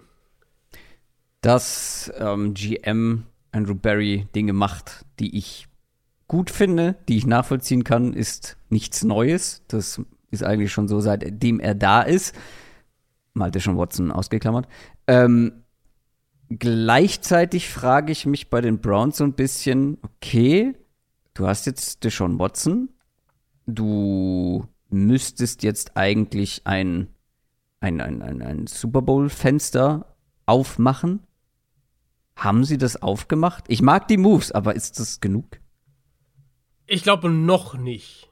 Das würde ich noch nicht sagen. Aber sie sind, also bei Watson ist es ja so, der ist ja schon bezahlt. Also der ist ja schon teuer. Ich meine, du kannst die, den Cap kannst du ein bisschen rummanövrieren, äh, haben sie auch schon gemacht mit seinem Vertrag. Ähm, aber es ist ja nicht so, dass wir jetzt sagen, jetzt ist er noch zwei Jahre günstig und dann äh, musst du irgendwie in der Zeit musst du irgendwie ein Fenster aufmachen. Nee, aber ich finde, wenn du, wenn du so viel Geld für einen Quarterback investierst ähm, ja, voll. und Total. eine gewisse Qualität erwartest, erwartest du natürlich auch früher oder später um Titel mitspielen. Total, aber deswegen meine ich halt, sie müssen ja trotzdem smarte Moves machen. Das ist ja, so ja, klar. Also sie können jetzt, die sind jetzt nicht in der Position wie zum Beispiel Miami, die halt sagen können, wir ballern Ressourcen ohne Ende in, in, die, in alle Premium-Positionen rein, weil unser Quarterback kostet nichts. Sondern sie müssen ja mit smarten Moves kommen. Und Mari Cooper letztes Jahr war so, ein, war so ein, einer dieser Moves. Ähm, ich finde auch, sie müssen noch was auf Receiver machen. Mhm. So ein, ein, eine starke Nummer zwei als Receiver, damit, damit Peoples Jones eine Nummer drei sein kann. Das wäre für mich noch so der, der, der nächste Move. Aber ich finde halt in dem Rahmen, und letztes Jahr war es ja auch, letztes Jahr war ja letztlich, die Defense war ja das große Problem. Ähm, ich finde, die Baustelle sind sie halt sehr, sehr gut angegangen und jetzt Receiver gibt es ja auch noch viele. Also da kannst du ja auch noch was machen. Ja, oder halt, oder halt Big Time Hopkins wieder mit äh, Deshaun Watson ja, verknüpfen. Das ist natürlich auch eine Option. Ja, auch hier, ähm, ich finde auch, dass die Browns besser geworden sind. Ähm, ich sehe sie auch als eher als Gewinnerteam. Logisch. Gleichzeitig war, hätte ich mir noch ein bisschen mehr Aggressivität irgendwo gewünscht, aber das schließt ja das Gewinnerdasein nicht aus. Mein dritter und letzter Gewinner sind die Atlanta Falcons. Ich kann verstehen, dass man die Falcons nicht so positiv sieht nach dieser Free Agency. Und ich habe sie tatsächlich in irgendeinem, ich habe mal so gegoogelt, wen haben andere Plattformen und, und Analysten so als Gewinner und Verlierer. Und ich habe die Falcons tatsächlich sogar als Verlierer mal irgendwo gesehen. Mhm. Das sehe ich halt nicht wirklich, weil gucken wir doch mal ganz nüchtern drauf. Auf die Falcons und auf ihren Roster. Vor der Free Agency, natürlich mit den möglichen Abgängen mit den Free Agents im, im Hinterkopf. Und gucken wir auf die Falcons jetzt.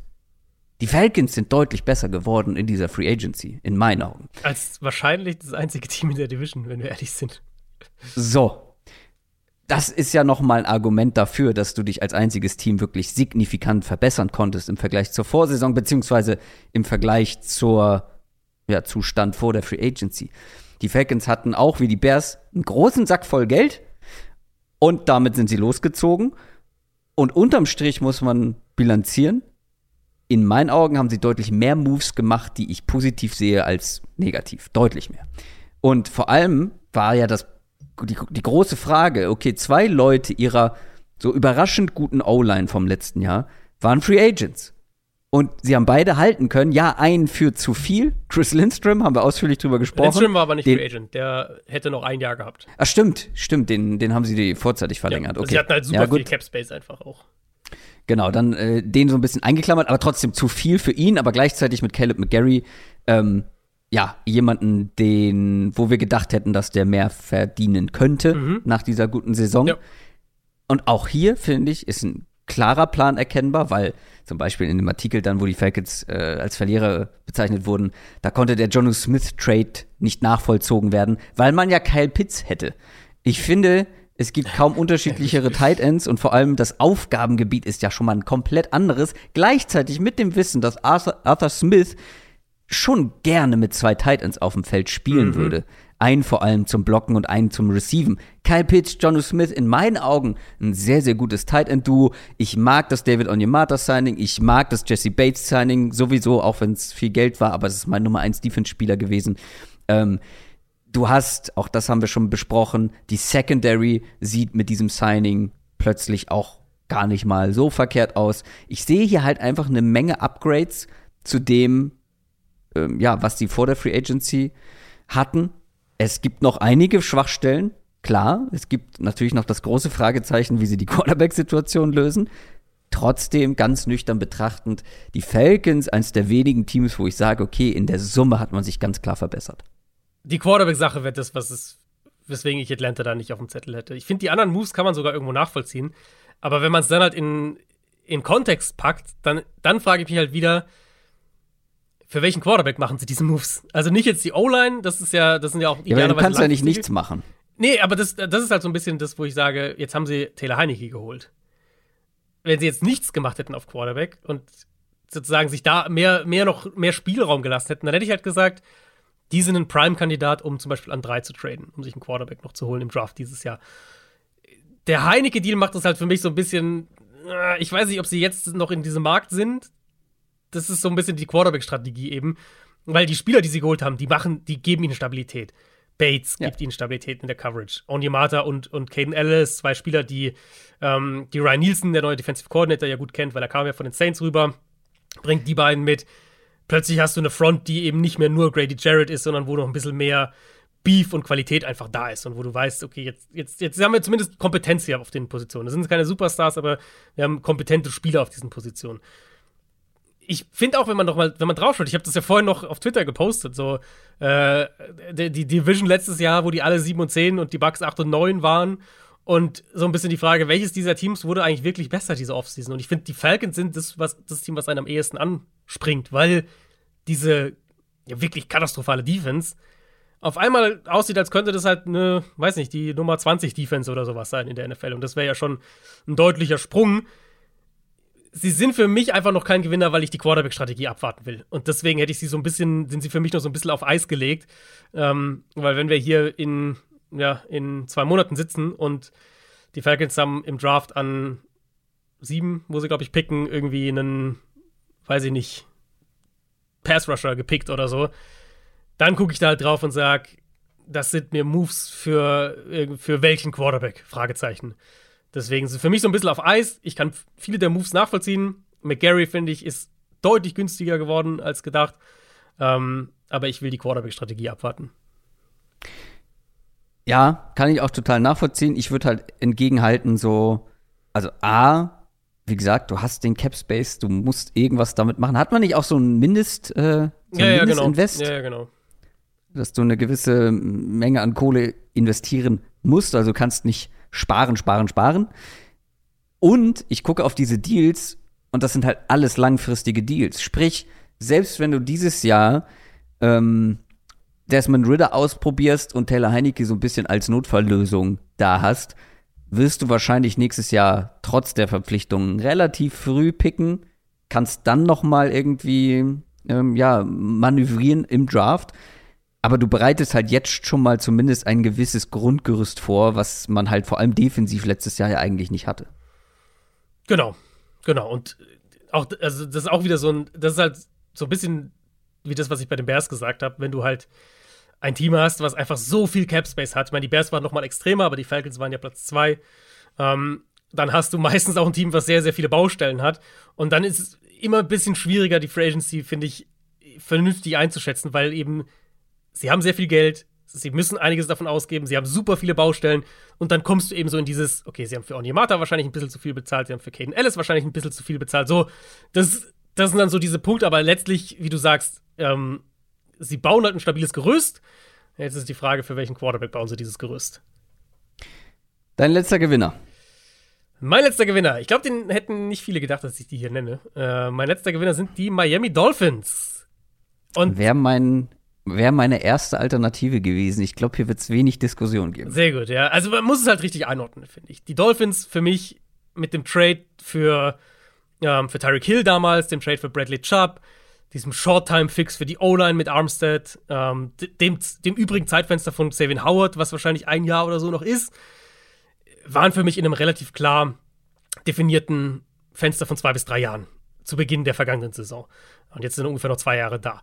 Das passt zur Timeline mit Tour, der noch ein Jahr Rookie-Vertrag hat, dann Fifth-Year-Option und dann eben bezahlt werden muss oder man sich von ihm trennt. Das passt zu Spielern wie Jalen Waddle, der 2024 ins letzte Jahr von seinem Rookie-Vertrag geht, genau wie Jalen Phillips. Um das klarzustellen, ich glaube, dass man einen absolut perfekten Sturm treffen muss, um mit einem Quarterback wie Tour einen Super Bowl-Run hinzulegen. Ich denke aber auch, dass die einzige echte Chance mit so einem Quarterback das Fenster seines Rookie-Vertrags ist. Und ich finde es vertretbar, ein klar definiertes zwei- oder drei Jahresfenster auch maximal aggressiv anzugehen. Wenn man denkt, okay, wir glauben, Tour kann der Nummer 12 Quarterback sein in der NFL. Mhm. Ich glaube, das ist eine faire, faire Einschätzung. Der kann der Nummer 12 Quarterback sein und kostet dafür nichts. Wir haben einen Top-Play-Caller offensiv. Wir haben einen Top-Defensive Coordinator diese Offseason bekommen mit Vic Fangio. Wir haben einen Kader, den wir jetzt über einen Zeitraum von ungefähr zwölf Monaten um mehrere Elite-Spieler herum aufgebaut haben für dieses klar definierte Fenster. das haben die jetzt mit, jetzt haben die Dolphins jetzt mit dem Trade für Jalen Ramsey nochmal auf eine neue Eskalationsstufe gehoben, wenn man so will. Äh, sie haben noch schon Elliott geholt, das ist ihr zweiter Starting Safety daneben Javon Holland. Sie haben so auch junge Spieler, letztlich auch selber gedraftete Spieler gefunden und oder entwickelt. Karakou war letztes Jahr so das, das Beispiel, undrafted Free Agent, positive Überraschung gewesen, kann im Slot äh, spielen. Wenn wir jetzt einfach nur mal auf diese, diese Starting Five in der Secondary schauen, das ist schon richtig gut. Und wenn du dann überlegst, Vic Fangio, was kann der mit dieser Secondary machen, das wird mhm. wahrscheinlich gut sein. Und dann guck mal auf die Front. Christian Wilkins hatte seinen Breakout, Jalen Phillips hatte seinen Breakout. Sie haben Bradley Chubb, der ja dann fast schon die Nummer 3 ist. Ähm, da kann man dann überlegen, war der Deal so ideal für Bradley Chubb, hätte man das wirklich machen müssen, aber okay. Jetzt haben sie David Long geholt als, als Downhill-Run-Verteidiger auf der Linebacker-Position, was, glaube ich, ein wichtiger Spot gerade in dieser Defense ist. Das sollte für ein kurzes Fenster eine dominante Defense sein können. Und wenn sie dann mit der Offense wieder grob Top 10 sein können. Und ich glaube, das ist machbar mit diesen Playmakern, mit diesem Playcaller. Dann redest du von einem Team, was vielleicht echt ein Fenster hat. Und ich, ne, man, man kann da total über Roster-Building streiten. Ihr kennt auch meine Meinung zu Tour, ob man sowas mit so einem Quarterback überhaupt versuchen sollte, ob man so aggressiv sein sollte. Aber ich finde, es ist halt schon noch mal ein Unterschied, ob man sich jetzt irgendwie in jahrelanges Mittelmaß navigiert oder ob man aggressiv ein Zwei-Jahres-Fenster auf, versucht aufzumachen. Ähm, so wie die Vikings, meinst du? Die, die, ähm, ich glaube, die Dolphins könnten richtig viel Spaß machen. Und wenn Tour fit bleibt und wenn er der zwölftbeste Quarterback in der NFL ist, dann kann dieses Team einen Playoff-Run hinlegen. Das ist ein Kurzzeitfenster, das muss jedem klar sein. In zwei Jahren wird das sehr, sehr anders aussehen, wird wahrscheinlich auch ein, äh, ein radikaler Neustart irgendwann möglich äh, oder nötig sein. Aber ich verstehe es, warum du sagst, wir wollen jetzt nicht zwei Jahre rumdümpeln, sondern wir gehen jetzt in dieses Fenster und dann gucken wir, wie weit wir damit kommen. Das ist zwar eine Diskussion noch mal für andere Stelle, aber ich kann es halt gerade bei einem Quarterback wie Tour schon noch irgendwo nachvollziehen, dass du halt so in die Extreme gehst, mhm. weil du musst es irgendwo auch machen, weil jemand wie Tour trägt dein Team nicht alleine wie ein Patrick ja. Mahomes. Ja. So, aber Patrick Mahomes, so einen Glücksfall zu, zu bekommen, im Team zu haben, ist halt die allergrößte Ausnahme. Ja. Und mit so einem Spieler kannst du es dir erlauben, eben halt über Jahre eben weder, weder aggressiv zu sein, noch irgendwie rebuilden zu müssen. Aber das ist ja der, im allerseltensten Fall der Fall. Im allerseltensten Genau, du kannst es nicht Szenario. planen, vor allem auch. Das ist, du kannst nicht Eben. sagen, unsere Strategie ist, wir wollen einen Top 5 Quarterback. Ja, gut. Okay. Und jetzt hat sich halt auch so ergeben, wie du schon gesagt hast, dass halt auch eigens gedraftete Spieler ähm, gut spielen und gut performen. Also du bist quasi ja sozusagen in diese Situation gerutscht und jetzt musst du einfach versuchen, weil in der NFL geht es nicht darum, solide im Mittelfeld mhm. zu bleiben. Wir sind hier nicht in der, in der Bundesliga, genau. wo du absteigen kannst. Genau. Das bringt dir nichts. Du kriegst nicht mehr TV-Gelder, wenn du äh, Platz ja. 6 bist, bist statt äh, ja. Platz 16. Ja. Ich bin absolut der Fan davon, in Extremen hier zu denken, weil was verändert das für eine Franchise auch, wenn du es einmal in den Super Bowl schaffst. Ja. Ähm, einmal den Super Bowl ja. dann gewinnen kannst. Was du dir auch für ein Denkmal dann selber baust, als Verantwortlicher, als Coach, als, als Spieler.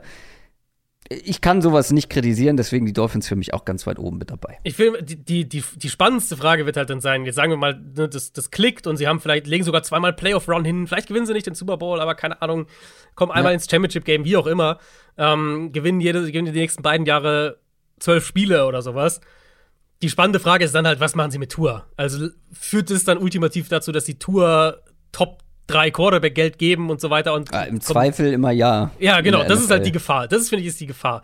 Aber jetzt auf dieses Zwei-Jahres-Fenster aggressiv zu gehen, kann ich, wie du gerade gesagt hast, kann ich voll nachvollziehen und ähm, und ehrlich gesagt, ich mag es auch, weil ich finde, die Liga ist besser und unterhaltsamer, wenn du so ein Team wie Miami drin hast, das, das halt versucht, so ein Fenster dann auch mal aggressiv zu spielen.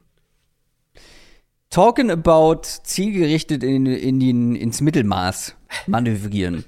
Kommen wir zu unseren Verlierern. Mm, das ich starte wirklich, mal. Das ist wirklich, also das ist wirklich die Storyline eigentlich für, für diese Verlierer, ja.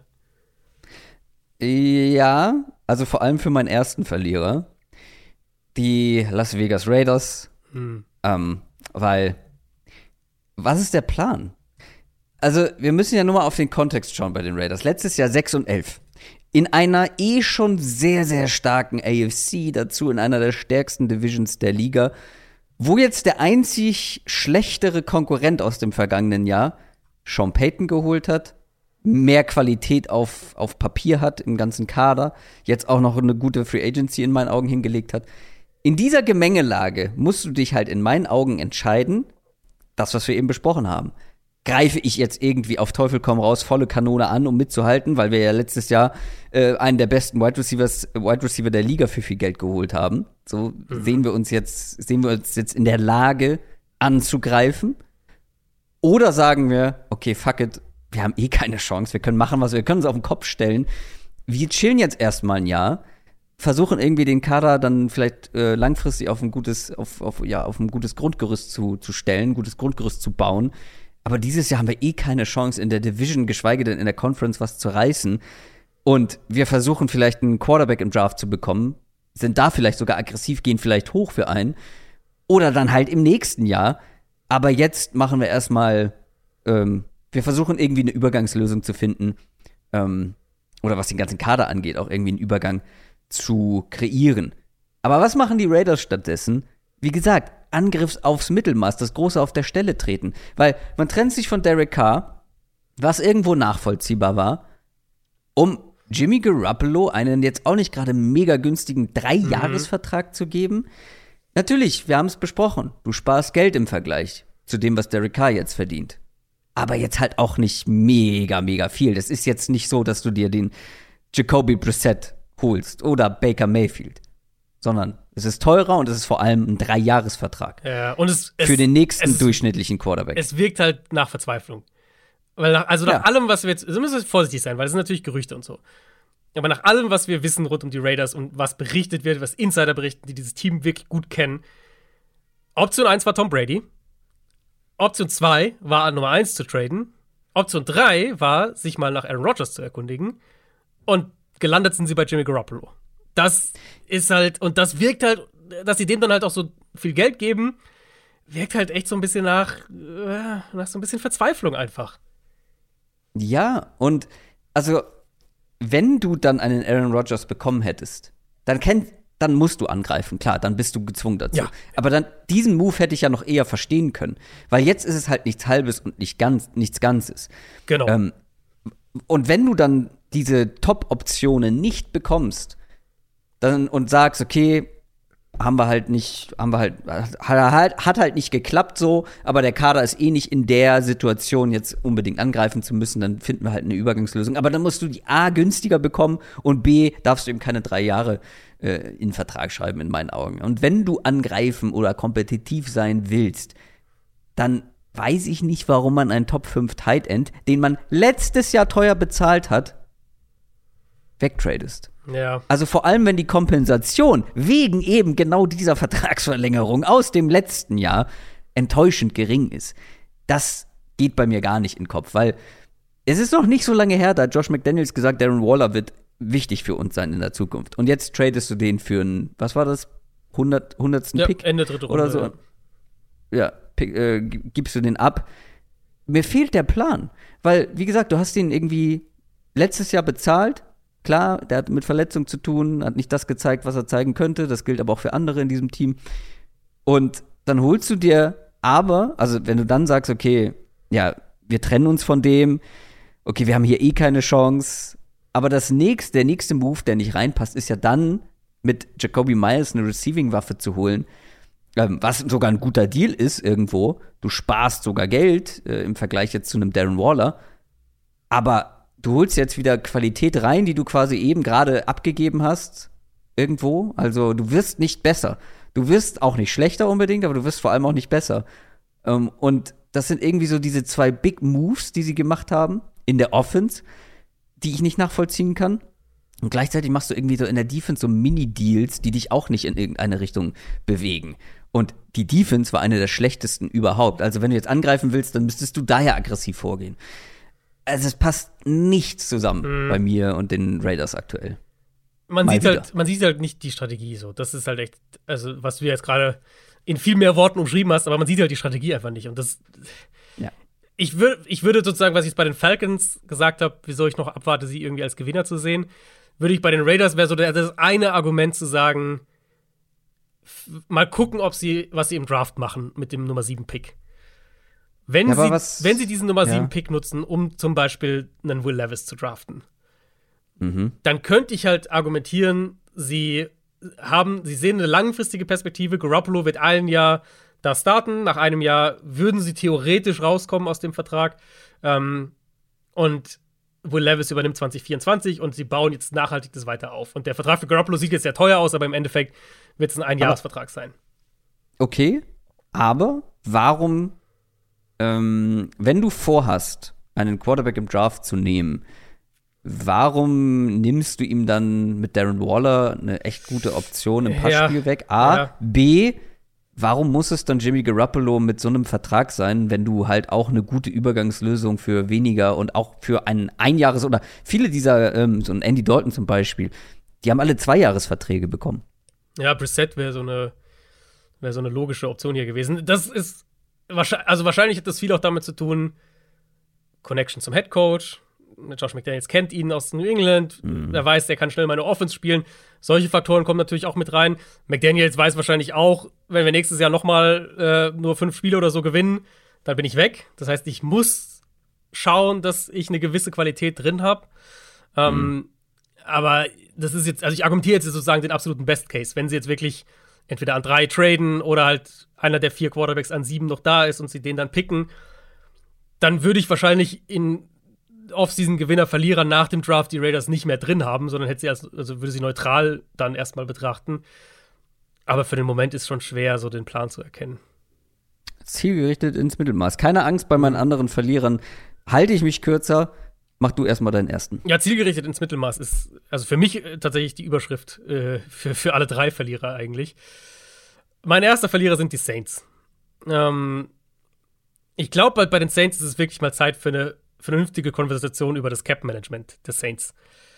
Weil was die jetzt Jahr für Jahr machen, eben Verträge immer umstrukturieren, Cap-Hits in Teilen immer ein Jahr weiterschieben, Void-Years an Verträge dran klatschen, um eben weite Teile des Kaders, so, also so viele Teile wie möglich des Kaders zusammenzuhalten.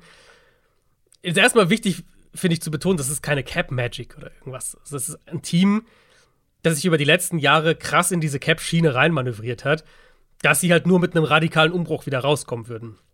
Und den wollen sie nicht machen, was ich sogar irgendwo nachvollziehen kann. Aber Punkt eins, jedes Team kann das machen, was die Saints machen. Jedes Team könnte jedes Jahr Verträge umstrukturieren und Cap Space kreieren. Das ist nichts, nichts Verrücktes, nichts Außergewöhnliches. Was aber verrückt ist, ist die Idee, dass du mit dieser Strategie nachhaltig was aufbauen kannst. Und wenn du diese Strategie halt über mehrere Jahre verfolgst, dann ist es unmöglich, nachhaltig was aufzubauen. Jetzt schaut euch die Top-Spieler an, die sie die letzten Jahre verloren haben. 2022, also letztes Jahr waren es Armstead und Marcus Williams, also Elite Left Tackle, ein Elite Free Safety. 2021 war es Trey Hendrickson, der seine Breakout-Saison als Pass-Rusher davor hatte, ähm, seitdem bei den Bengals der Nummer 1 Pass-Rusher ist. Dieses Jahr ist es der Großteil der Starting Defensive Line. Das sind jetzt nicht mehr diese absoluten Superstars. Davenport kann das vielleicht am ehesten sein, wenn der mal fit bleibt.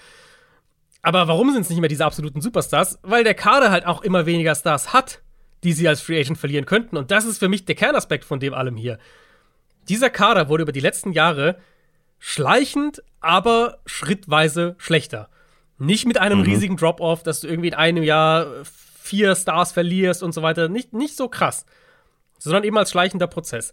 Weil sie halt dadurch, dass sie Jahr für Jahr ihren halben Kader umstrukturieren müssen, um überhaupt unter den Cap zu kommen, weil sie dadurch eben damit leben müssen, dass sie Jahr für Jahr auch Spieler verlieren, und die durch weniger gute Spieler ersetzen müssen. Das kann dann eben mal sein, dass du einen, einen Superstar wie Marcus Williams verlierst und den durch einen an diesem Punkt seiner Karriere, würde ich sagen, noch guten Spieler wie Tyron Matthew ersetzt, also den Qualitätsdrop-off dann letztlich da hast.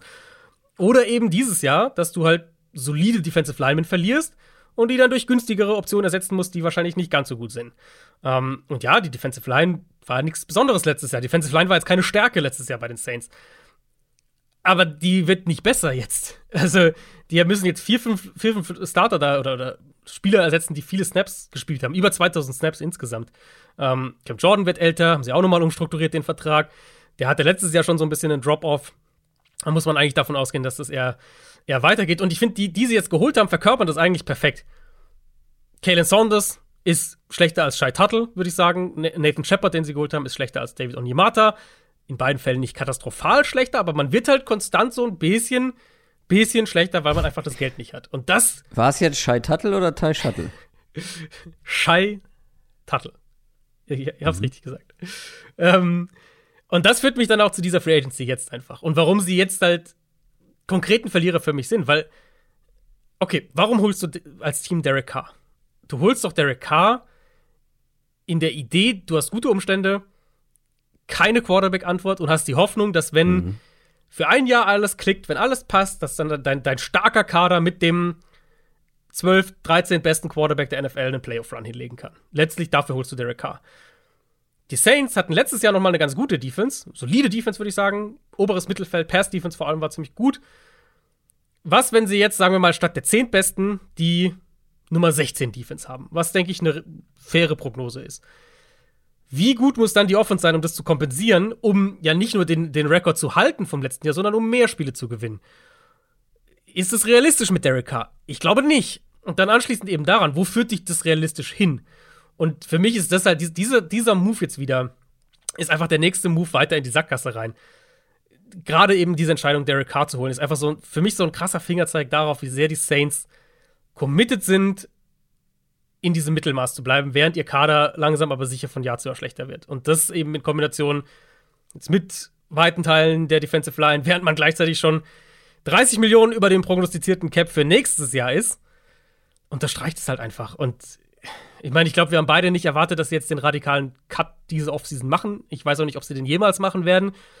Aber sie haben sich halt, finde ich, mit den Moves und allen voran eben mit dem Car-Move, haben sie sich halt noch weiter in dieses Mittelmaß reinmanövriert. Und das ist für mich, ja, das ist eigentlich für mich genau das, was du halt nicht machen solltest.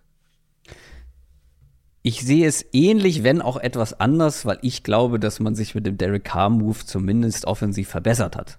Weil ansonsten ändert sich nicht so wahnsinnig viel in dieser Offense. Deswegen erwarte ich die Offense eigentlich grundsätzlich etwas besser. Chris Olave hat sich wunderbar entwickelt. Äh, du hältst Michael Thomas, Elvin Kamara ist noch mit dabei.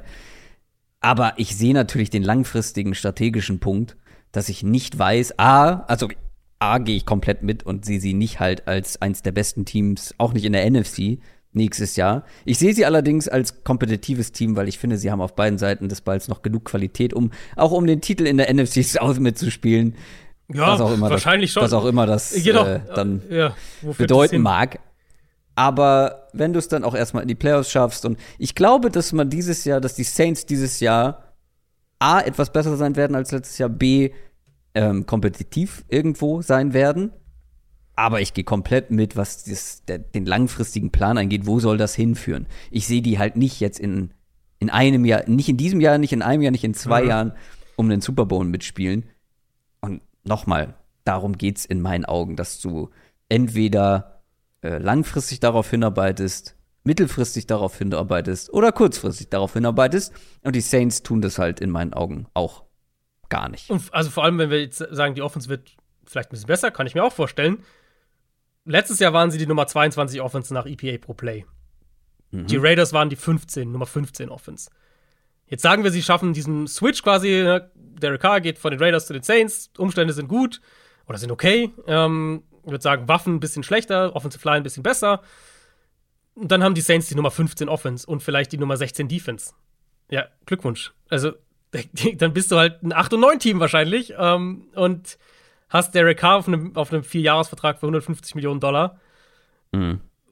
und pickst an Position 20 im Draft und kommst mhm. nirgendwo hin. Ja. Naja, da gehe ich mit. Dann mache ich mal direkt weiter mit einem Team, wo ich glaube, dass ich eine Derek Carr-Verpflichtung richtig gut gefunden hätte, tatsächlich. Die Washington Commanders. Mhm. mhm. Die Commanders haben eigentlich ganz gute Moves gemacht. Darren Payne konnte man halten, ist sehr stark. Andrew Wiley, ähm, den, den Offensive Tackle holen. Solider Move. Aber für mich sind die Commanders eins der ganz klaren Verlierer, was dieses ganze Quarterback-Karussell angeht, weil es haben sich jetzt Teams halt wie die Saints, wie die Raiders, ja. gute ja. Lösungen auf Quarterback geholt, wo ich sage, also das, das, das, sind nicht die Teams, wo ich diese Quarterbacks gerne gesehen hätte, sondern bei einem Team wie den Commanders, genau. die eigentlich die guten Umstände haben, wo wirklich nur so ein Veteran, guter Veteran oder überdurchschnittlicher Veteran Quarterback fehlt, um sie ja, auf ein weiteres Level, auf ein, auf ein höheres Level zu heben. Und ihr wisst alle, ich mag Sam Howell. Aber sich darauf zu verlassen, ist aus strategischer Sicht vielleicht nicht ganz so clever. Mhm. Äh, und ich sehe die halt deutlich näher an Erfolg als die Raiders oder die Saints. Und dann holst du dir kein Derek Carr, kein Jimmy Garoppolo, kein Aaron Rodgers und sogar ein Taylor Heineke ist weg. weg. Und dann wird's Jacoby Brissett. Wie unbefriedigend ist das denn? Wie unbefriedigend ja. ist das denn? Und das, das schmälert ja dann auch schon irgendwo die Hoffnung auf vielleicht so ein Big Move, weil man könnte ja rumspinnen, okay, Ron Rivera, mit welchem Quarterback hatte der am meisten Erfolg? Cam Newton, okay, mobiler Quarterback. Mm. Was ist mit Lama Jackson? Mm. Oh, vielleicht geht da was. Ja, aber dann holst du dir keinen Jacoby Brissett. Ja, so, Vielleicht als, als, als Backup-Lösung, aber also Stand jetzt haben die Commanders Sam Howell und Jacoby Brissett. Ich mag beide echt gerne. Beide. Jacoby Brissett, ich habe von ihm geschwärmt. Hier, Under the Radar oder, oder Underrated äh, letztes Jahr richtig gut gespielt bei den Browns. Ja, aber der ist ja, das ist ja ein guter Backup oder so eine Übergangslösung. Und ja, ich mag Sam Howell und ich, natürlich will ich es sehen, dass der Starter wird und äh, ja, irgendwie richtig gut wird, weil äh, ich dann sagen kann, hier Leute, das war mein Nummer 1 Quarterback. so. Aber aus strategischer Sicht ist das natürlich schon ähm, ja, ist es schon nicht so clever und vor allem aus Fansicht, glaube ich, kann man da sehr skeptisch auf diese Free Agency jetzt schauen. Wir haben es ja vorhin schon mal ganz kurz thematisiert, aber hältst du es für denkbar, dass die in die Top 8 traden für einen Quarterback? Weil wenn sie das nicht machen, dann reden, dann ist es ja Brissett und Howell. Das ist ja, also dann ist das ihr Duo und einer aber der beiden spielt natürlich, Sam Howell war kein hoher Pick, aber ich weiß nicht, ob ich es begrüßen würde, wenn du sagst, okay, wir haben letztes Jahr einen Quarterback gedraftet, wir haben den ein Spiel spielen lassen und jetzt draften wir den nächsten. Fände ich irgendwie seltsam. Ich hätte halt wirklich bei den Commanders so eines der wenigen Teams, wo ich gesagt hätte, okay, holt euch einen dieser Veteran-Lösungen. Ja, ja. Versucht sogar den Big Move mit Aaron Rodgers zu machen. Ja. Versucht, versucht's bei Lama Jackson. Let's go. würde ich mega, würde ich viel eher nachvollziehen können, als jetzt wieder einen Quarterback zu draften. Ist, wenn auch deutlich höher. Ich meine, es ist ja die, es ist ja quasi die, die Argumentation, die ich gerade bei den Saints gesagt habe, so warum holst du dir Derek Carr? Und die Commanders haben ja genau diese Punkte halt erfüllt, so genau, Offensive Line, genau. Waffen, Defense ist gut. Also das Fenster wäre theoretisch da, um, wenn alles perfekt läuft, mit so einem Quarterback halt irgendwie Playoffs zu kommen, vielleicht ein, zwei Playoff-Spiele zu gewinnen. Ich, ja, wie gesagt, der Preset-Deal lässt mich halt nicht dran glauben, dass sie da jetzt noch mal was machen. Weil das ist für mich dann jetzt wirklich, das, für mich war das so das Zeichen, okay, ähm, Preset wird eine echte Chance haben, da zu starten. Und Sam Howell wird eine echte Chance haben, da zu starten. Und wahrscheinlich sehen wir beide im Laufe der Saison. Ähm, und das ist dann halt das Duo für nächstes Jahr. Weil wenn sie das, wenn sie Preset nicht gemacht hätten, Aber hätte ich sie halt echt mir vorstellen können, die traden ja. irgendwie, keine Ahnung, an acht, vielleicht sogar an drei, sind richtig aggressiv. Das Ding ist, was ist denn ein realistisches Szenario? Also, wo soll das mit Sam Howell hinführen? Ich hatte gerade einen richtig guten Gedanken im Kopf, der mir leider wieder entfallen ist, aber in die Richtung geht es auf jeden Fall. Sam Howell, Best Case ist Sam Howell explodiert. Realistisch ist ja. aber eher, Jacoby Brissett erfüllt eine gewisse Baseline mhm. und Sam Howell explodiert halt nicht, sondern ist maximal halt auch ganz gut. Ja, dann ist das doch eine verschenkte Saison mit diesem Team, ja. wo schon einiges da ist. Es ist halt so eine Saison, die äh, so ein bisschen danach schreit, und das wird auch gleich ein Thema bei meinem zweiten Verlierer sein, ein Headcoach, der halt Spiele gewinnen muss. Und mit Preset mhm. hast du halt eine Chance, keine Ahnung, mit diesem Team neun Spiele zu gewinnen, glaube ich, ist denkbar. Und dann behalten die ihre Jobs. Und das ist halt, äh, ja, das ist halt, das ist ja oft ein Treiber auch, muss man ja ganz klar sagen. Das ist oft auch ein Treiber hinter äh, hinter, hinter solchen Moves, wenn ein Regime jetzt schon ein paar Jahre da ist, nicht den Erfolg hatte, den man sich erhofft hat, dann brauchst du halt ganz konkret kurzfristige Ergebnisse und die langfristige ja, aber äh, dann Planung bin ich leidet doch, darunter. Dann bin ich doch noch aggressiver bei eben einem Derek Carr, einem Jimmy Garoppolo. Ja, würde ich voll zustimmen. Also würde ich voll zustimmen. Vielleicht, gut, vielleicht kann man es ja so rum auch argumentieren.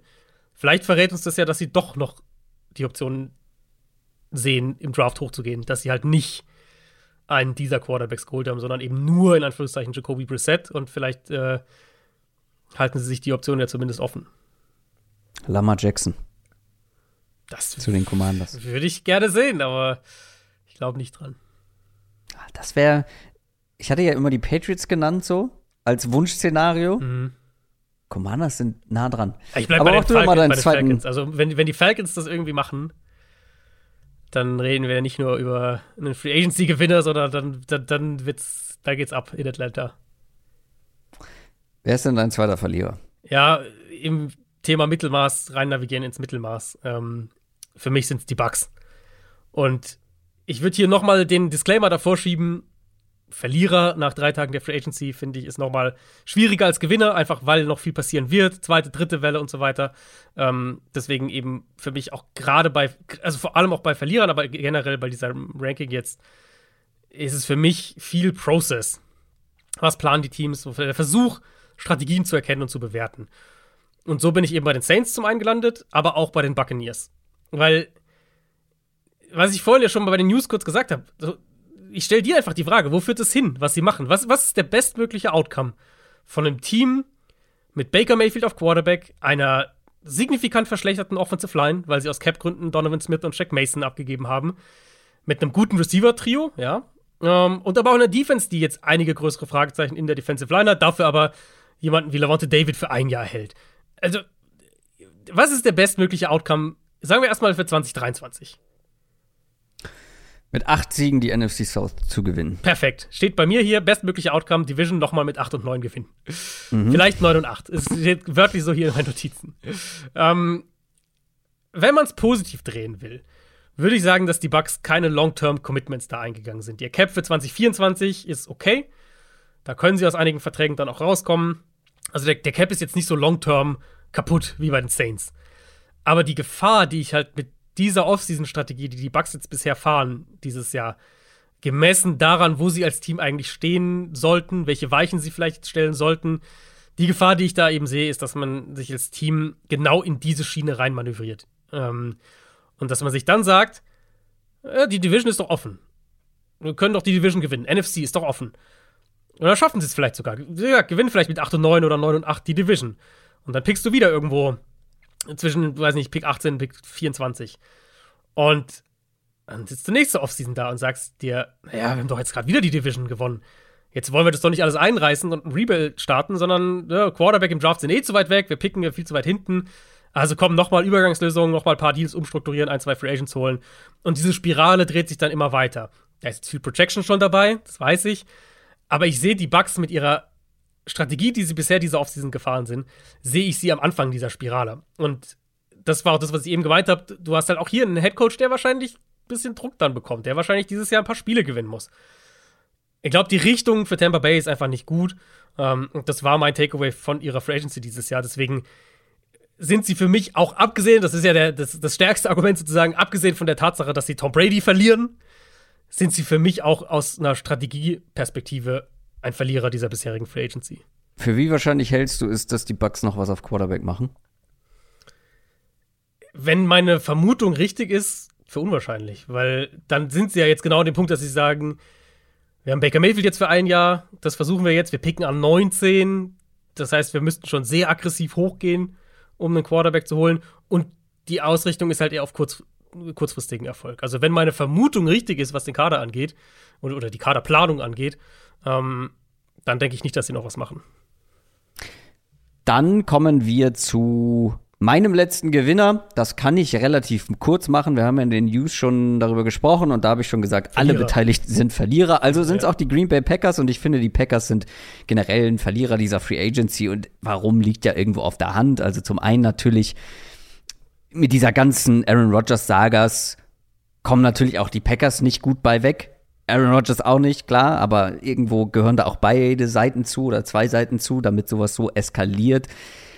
Aber das andere ist ja die sportliche Qualität, die sie verloren haben jetzt in dieser Free Agency. Also Aaron Rodgers ist weg. Das ist schon mal, egal was man von ihm Wahrscheinlich. persönlich, Weg. Wahrscheinlich. Wir gehen davon aus. sehr wahrscheinlich Ja. weg. Und selbst wenn sie ihn irgendwie zwingen, da zu bleiben, der wird ja keinen Bock haben zu spielen. Also das wird er ja nicht machen. Nee, Keine Ahnung. also alle, alle Beteiligten wollen dieses Kapitel beenden. Eben. Das ist schon mal ein erhebliches Downgrade, ähm, weil was willst du da jetzt auf Quarterback machen? Gehst du mit Jordan Love in die Saison? Ist auch ja, mutig irgendwo. Ich, ich denke ja. Ich, ich gehe da fest davon aus, dass der Plan ist, Love ein Jahr zu geben. Und ähm, dann entsprechend, entweder ist er dann, entweder macht man dann weiter mit ihm oder nächste Offseason sind sie im Quarterback-Markt. Dann verlierst du mit Alan Lazard zumindest einen zuverlässigen Passcatcher. Stand jetzt sind Randall Cobb, Robert Tonyan und Adrian Amos auch noch weg, also auch noch alles nicht ganz unwichtige Starting Player. Geholt hat man niemanden, zumindest das letzte Mal, als ich geguckt habe. Da war jetzt noch die Nacht dazwischen, fällt mir gerade auf. Nee, haben sie nicht. Also sie haben, äh, gut, sie haben äh, Keyshawn Nixon, ihren Returner, gehalten. Den haben sie gehalten, ja, den Genau, Returner. sie haben Jaron Reed noch verloren, der jetzt kein Superstar ist, aber so ein guter Rotationsspieler in der Defensive Line. Ähm, genau, nee, aber sonst haben sie extern auch meines also, Wissens nach niemanden bisher geholt. Sie haben eigentlich nur Qualität verloren und natürlich sind sie dann Verlierer. Und sie haben Jordan Love stand jetzt auf Quarterback. Das kann man in meinen Augen nicht positiv drehen. Das kann sich alles noch irgendwie ändern. Hm. Stand jetzt nicht. Ja, also ich finde halt, jetzt greifen wir schon so ein bisschen voraus, äh, aber wir gehen ja alle davon aus, dass der, dass der Rogers Trade zeitnah irgendwann passieren wird. Ich finde halt, es ist halt, diese Offseason ist dann für die Packers so ein bisschen der, der Ausläufer der Fehler vergangener Offseasons, vor allem der letzten. Ja. Weil ich das halt nie verstanden habe. Und da haben wir letztes Jahr ja auch viel drüber gesprochen. Wenn du weißt, wir verlieren Devante Adams, das wussten sie ja. Warum, also, und, und dich dann entscheidest, Aaron Rodgers 50 Millionen im Jahr zu geben, mhm. dann musst du halt auch ganz krass investieren in dieses Fenster. Und sie sind halt, sie haben das halt gemacht. Adams getradet, okay, der wollte weg, gut, dann geht's, ist es halt so dann trotzdem Rogers 50 Millionen gegeben und dann aber ihr, ihr, ihr, ihr Fenster sozusagen, ihr Kaderfenster, ihr, ihr, ihr Rogers-Fenster weiterhin so gespielt, als wäre, keine Ahnung, Rogers 32 und hätte noch sechs Jahre Vertrag oder irgendwie so. Mhm. Und das ist halt, jetzt sind halt die Ausläufer davon. Ähm, ja, ich glaube halt, alle Beteiligten wollen da einfach nur dieses Kapitel beenden. Ja. Wer ist dein letzter Verlierer? Letzter Verlierer fand ich echt schwierig. Ich hatte ursprünglich mal die Eagles überlegt. Ähm, einfach für das, was sie defensiv alles verloren haben. Jetzt bleibt Darius Slayer mhm. doch in Philadelphia. Ähm, sie halten jemanden wie Fletcher Cox. Der, der Umbruch ist natürlich schon ein bisschen da, aber es ist nicht mehr ganz so gravierend. Deswegen bin ich in meiner Argumentationslinie geblieben. Äh, Fahrt, volle, volle Fahrt Richtung Mittelmaß und bin bei den Rams gelandet. Hm. Nicht so sehr, dass der Rebuild kommt, weil das, das irgendwann passiert, das wussten wir, glaube ich. Für mich ist es eher ähm, wie das jetzt passiert, wie schnell es auch irgendwie passiert. Und es passiert halt, finde ich, eine Offseason früher, als ich es jetzt gedacht hatte, aber eben trotzdem nicht mit den, wo du dann denkst, wenn die jetzt den Umbruch jetzt machen, dann kriegen sie wenigstens noch irgendwie Values, aber so ist es ja nicht. Also sie traden Jalen Ramsey für sehr wenig Value. Sie entlassen jemanden wie Leonard Floyd. Sie lassen jemanden wie Bobby Wagner nach einer sehr guten Saison. Ähm, Alan Robinson, diese ganze Geschichte war so ein Missverständnis, dass der die Trade-Freigabe bekommt. Und dann gleichzeitig aber relativ klar signalisieren sie, dass sie an Stafford festhalten, der, weiß ich nicht, noch ein, zwei Jahre spielt. Dass sie an Cooper Cup festhalten, der mittlerweile 30 ist, der 2023 einen Capit von knapp 28 Millionen Dollar hat. Das ist so ein bisschen, das wirkt mm. so ein mhm. bisschen halbgar auf mich. Und ich frage mich dann auch wirklich, wie die Timeline aussehen soll. Also macht McVay jetzt wirklich weiter, um einen Rebuild über mehrere Jahre anzuführen? Mm. Ähm, ist das die Art Team, in dem Aaron Donald die wahrscheinlich letzten ein, zwei Jahre seiner Karriere verbringen will? Wenn ich jetzt auf den Kader schaue, ähm, und ne, auch nochmal hier, da kann noch einiges passieren, aber wenn ich jetzt auf den Kader schaue, dann ist die Offensive Line eine Baustelle, die Defensive Front hat außerhalb von Aaron Donald kaum irgendwas. Receiver könnte noch ein größeres Thema werden. In der Secondary haben sie einmal ihren Superstar verloren mit Ramsey, könnten aber auch darüber hinaus noch den Großteil ihrer Starter aus, aus dem letzten Jahr fast alle verlieren. Und dann kriegst du halt so ein Team, finde ich, was so ein bisschen ins Nirgendwo hinsteuert. Also mal gucken, ob die mich positiv ja. überraschen. Das kann mit McVay sicher passieren.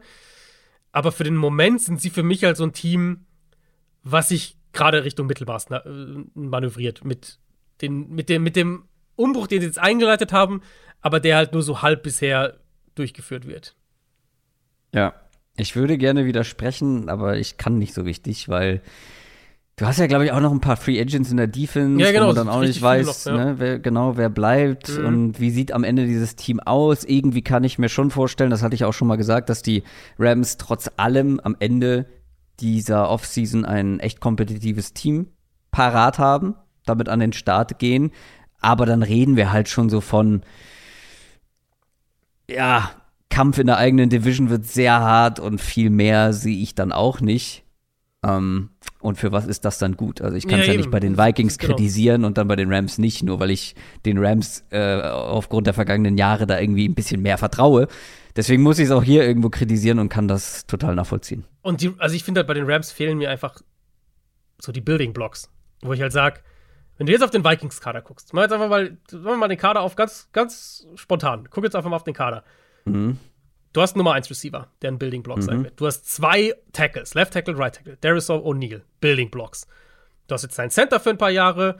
Ähm, ich gehe davon aus, dass TJ Hawkinson ein Spieler sein wird, den sie langfristig binden. Du hast Daniel Hunter und dann hast du dir die Chance eben gegeben, was ich ja vorhin gesagt habe, das war ja Teil meines Arguments. Du hast dir die Chance gegeben, dass Leute wie Byron Murphy, ähm, vielleicht auch Davenport, Building Blocks werden können. Wenn ich jetzt auf den Rams-Kader gucke, wer, also sag mir, sag mir zwei Building Blocks.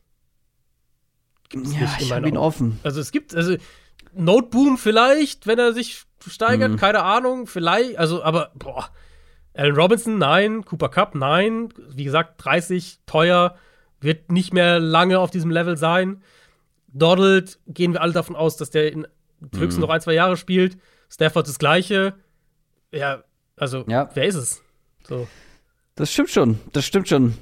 Ähm, und ich würde es auch anders angehen. Also. Radikal, oder? Jalen also, wenn ja, ja, radikal. Klar. Ich würde Aaron Donald draft, äh, traden. Genau. Das wäre Ich würde Matthew Punkt, Stafford ja. traden, ich würde Cooper Cup traden. Ganz genau. Und zwar für richtig einen Arsch voll Picks, Ganz wenn genau. möglich. Das wenn schon bei Jalen genau. Ramsey nicht funktioniert hat. Genau, das wäre so mein Punkt. Wenn die jetzt, weil sie, weil sie haben ja damit angefangen eben. Das, das macht sie halt so ein bisschen für mich zum Verlierer. Wenn sie jetzt gesagt hätten, wir glauben, wir haben noch ein Jahr als Fenster hätte ich das okay gefunden. Weil ich mir das vorstellen kann, dass McVay, wenn, das, wenn die fit bleiben, dass sie noch mal ein Jahr einen Run hinlegen können. Hätte ich okay gefunden. Wenn sie mhm. gesagt hätten, wir reißen alles ein. So, wir haben Super Bowl gewonnen und so weiter, hat, hat, hat funktioniert für uns, aber jetzt müssen wir neu starten. Hätte ich auch gut gefunden. Hätte ich sie vielleicht sogar als Gewinner gehabt. Aber so dieses Mittelding, was sie jetzt fahren, mhm. das finde ich ist halt eben nicht, das ist halt nicht ideal. Ne, gehe ich mit. Gehe ich mit. Und das waren sie. Unsere Gewinner und Verlierer ähm, als Zwischenfazit der Free Agency 2023. Wie geht's jetzt weiter, Adrian? Ah, jetzt geht der Fokus natürlich voll auf den Draft, bei uns zumindest. Mhm. Ähm, Free Agency, wie gesagt, wir gehen dann jetzt so in die zweite Welle. Ähm, schaut mal auf mein Twitter-Profil. Ich habe die, die Grafik jeden Tag, wie gesagt, geupdatet. Dann seht ihr, was noch so da ist. Receiver allen voran ist echt noch noch einiges da, aber jetzt gehen wir so in die zweite Welle. Das heißt, die Deals werden auch günstiger. Wir kommen jetzt mehr so in den Bereich, wo man sagt, oh, das ist, ist ein nettes Schnäppchen, vielleicht ein Stil. So in diese Kategorien kommen wir dann.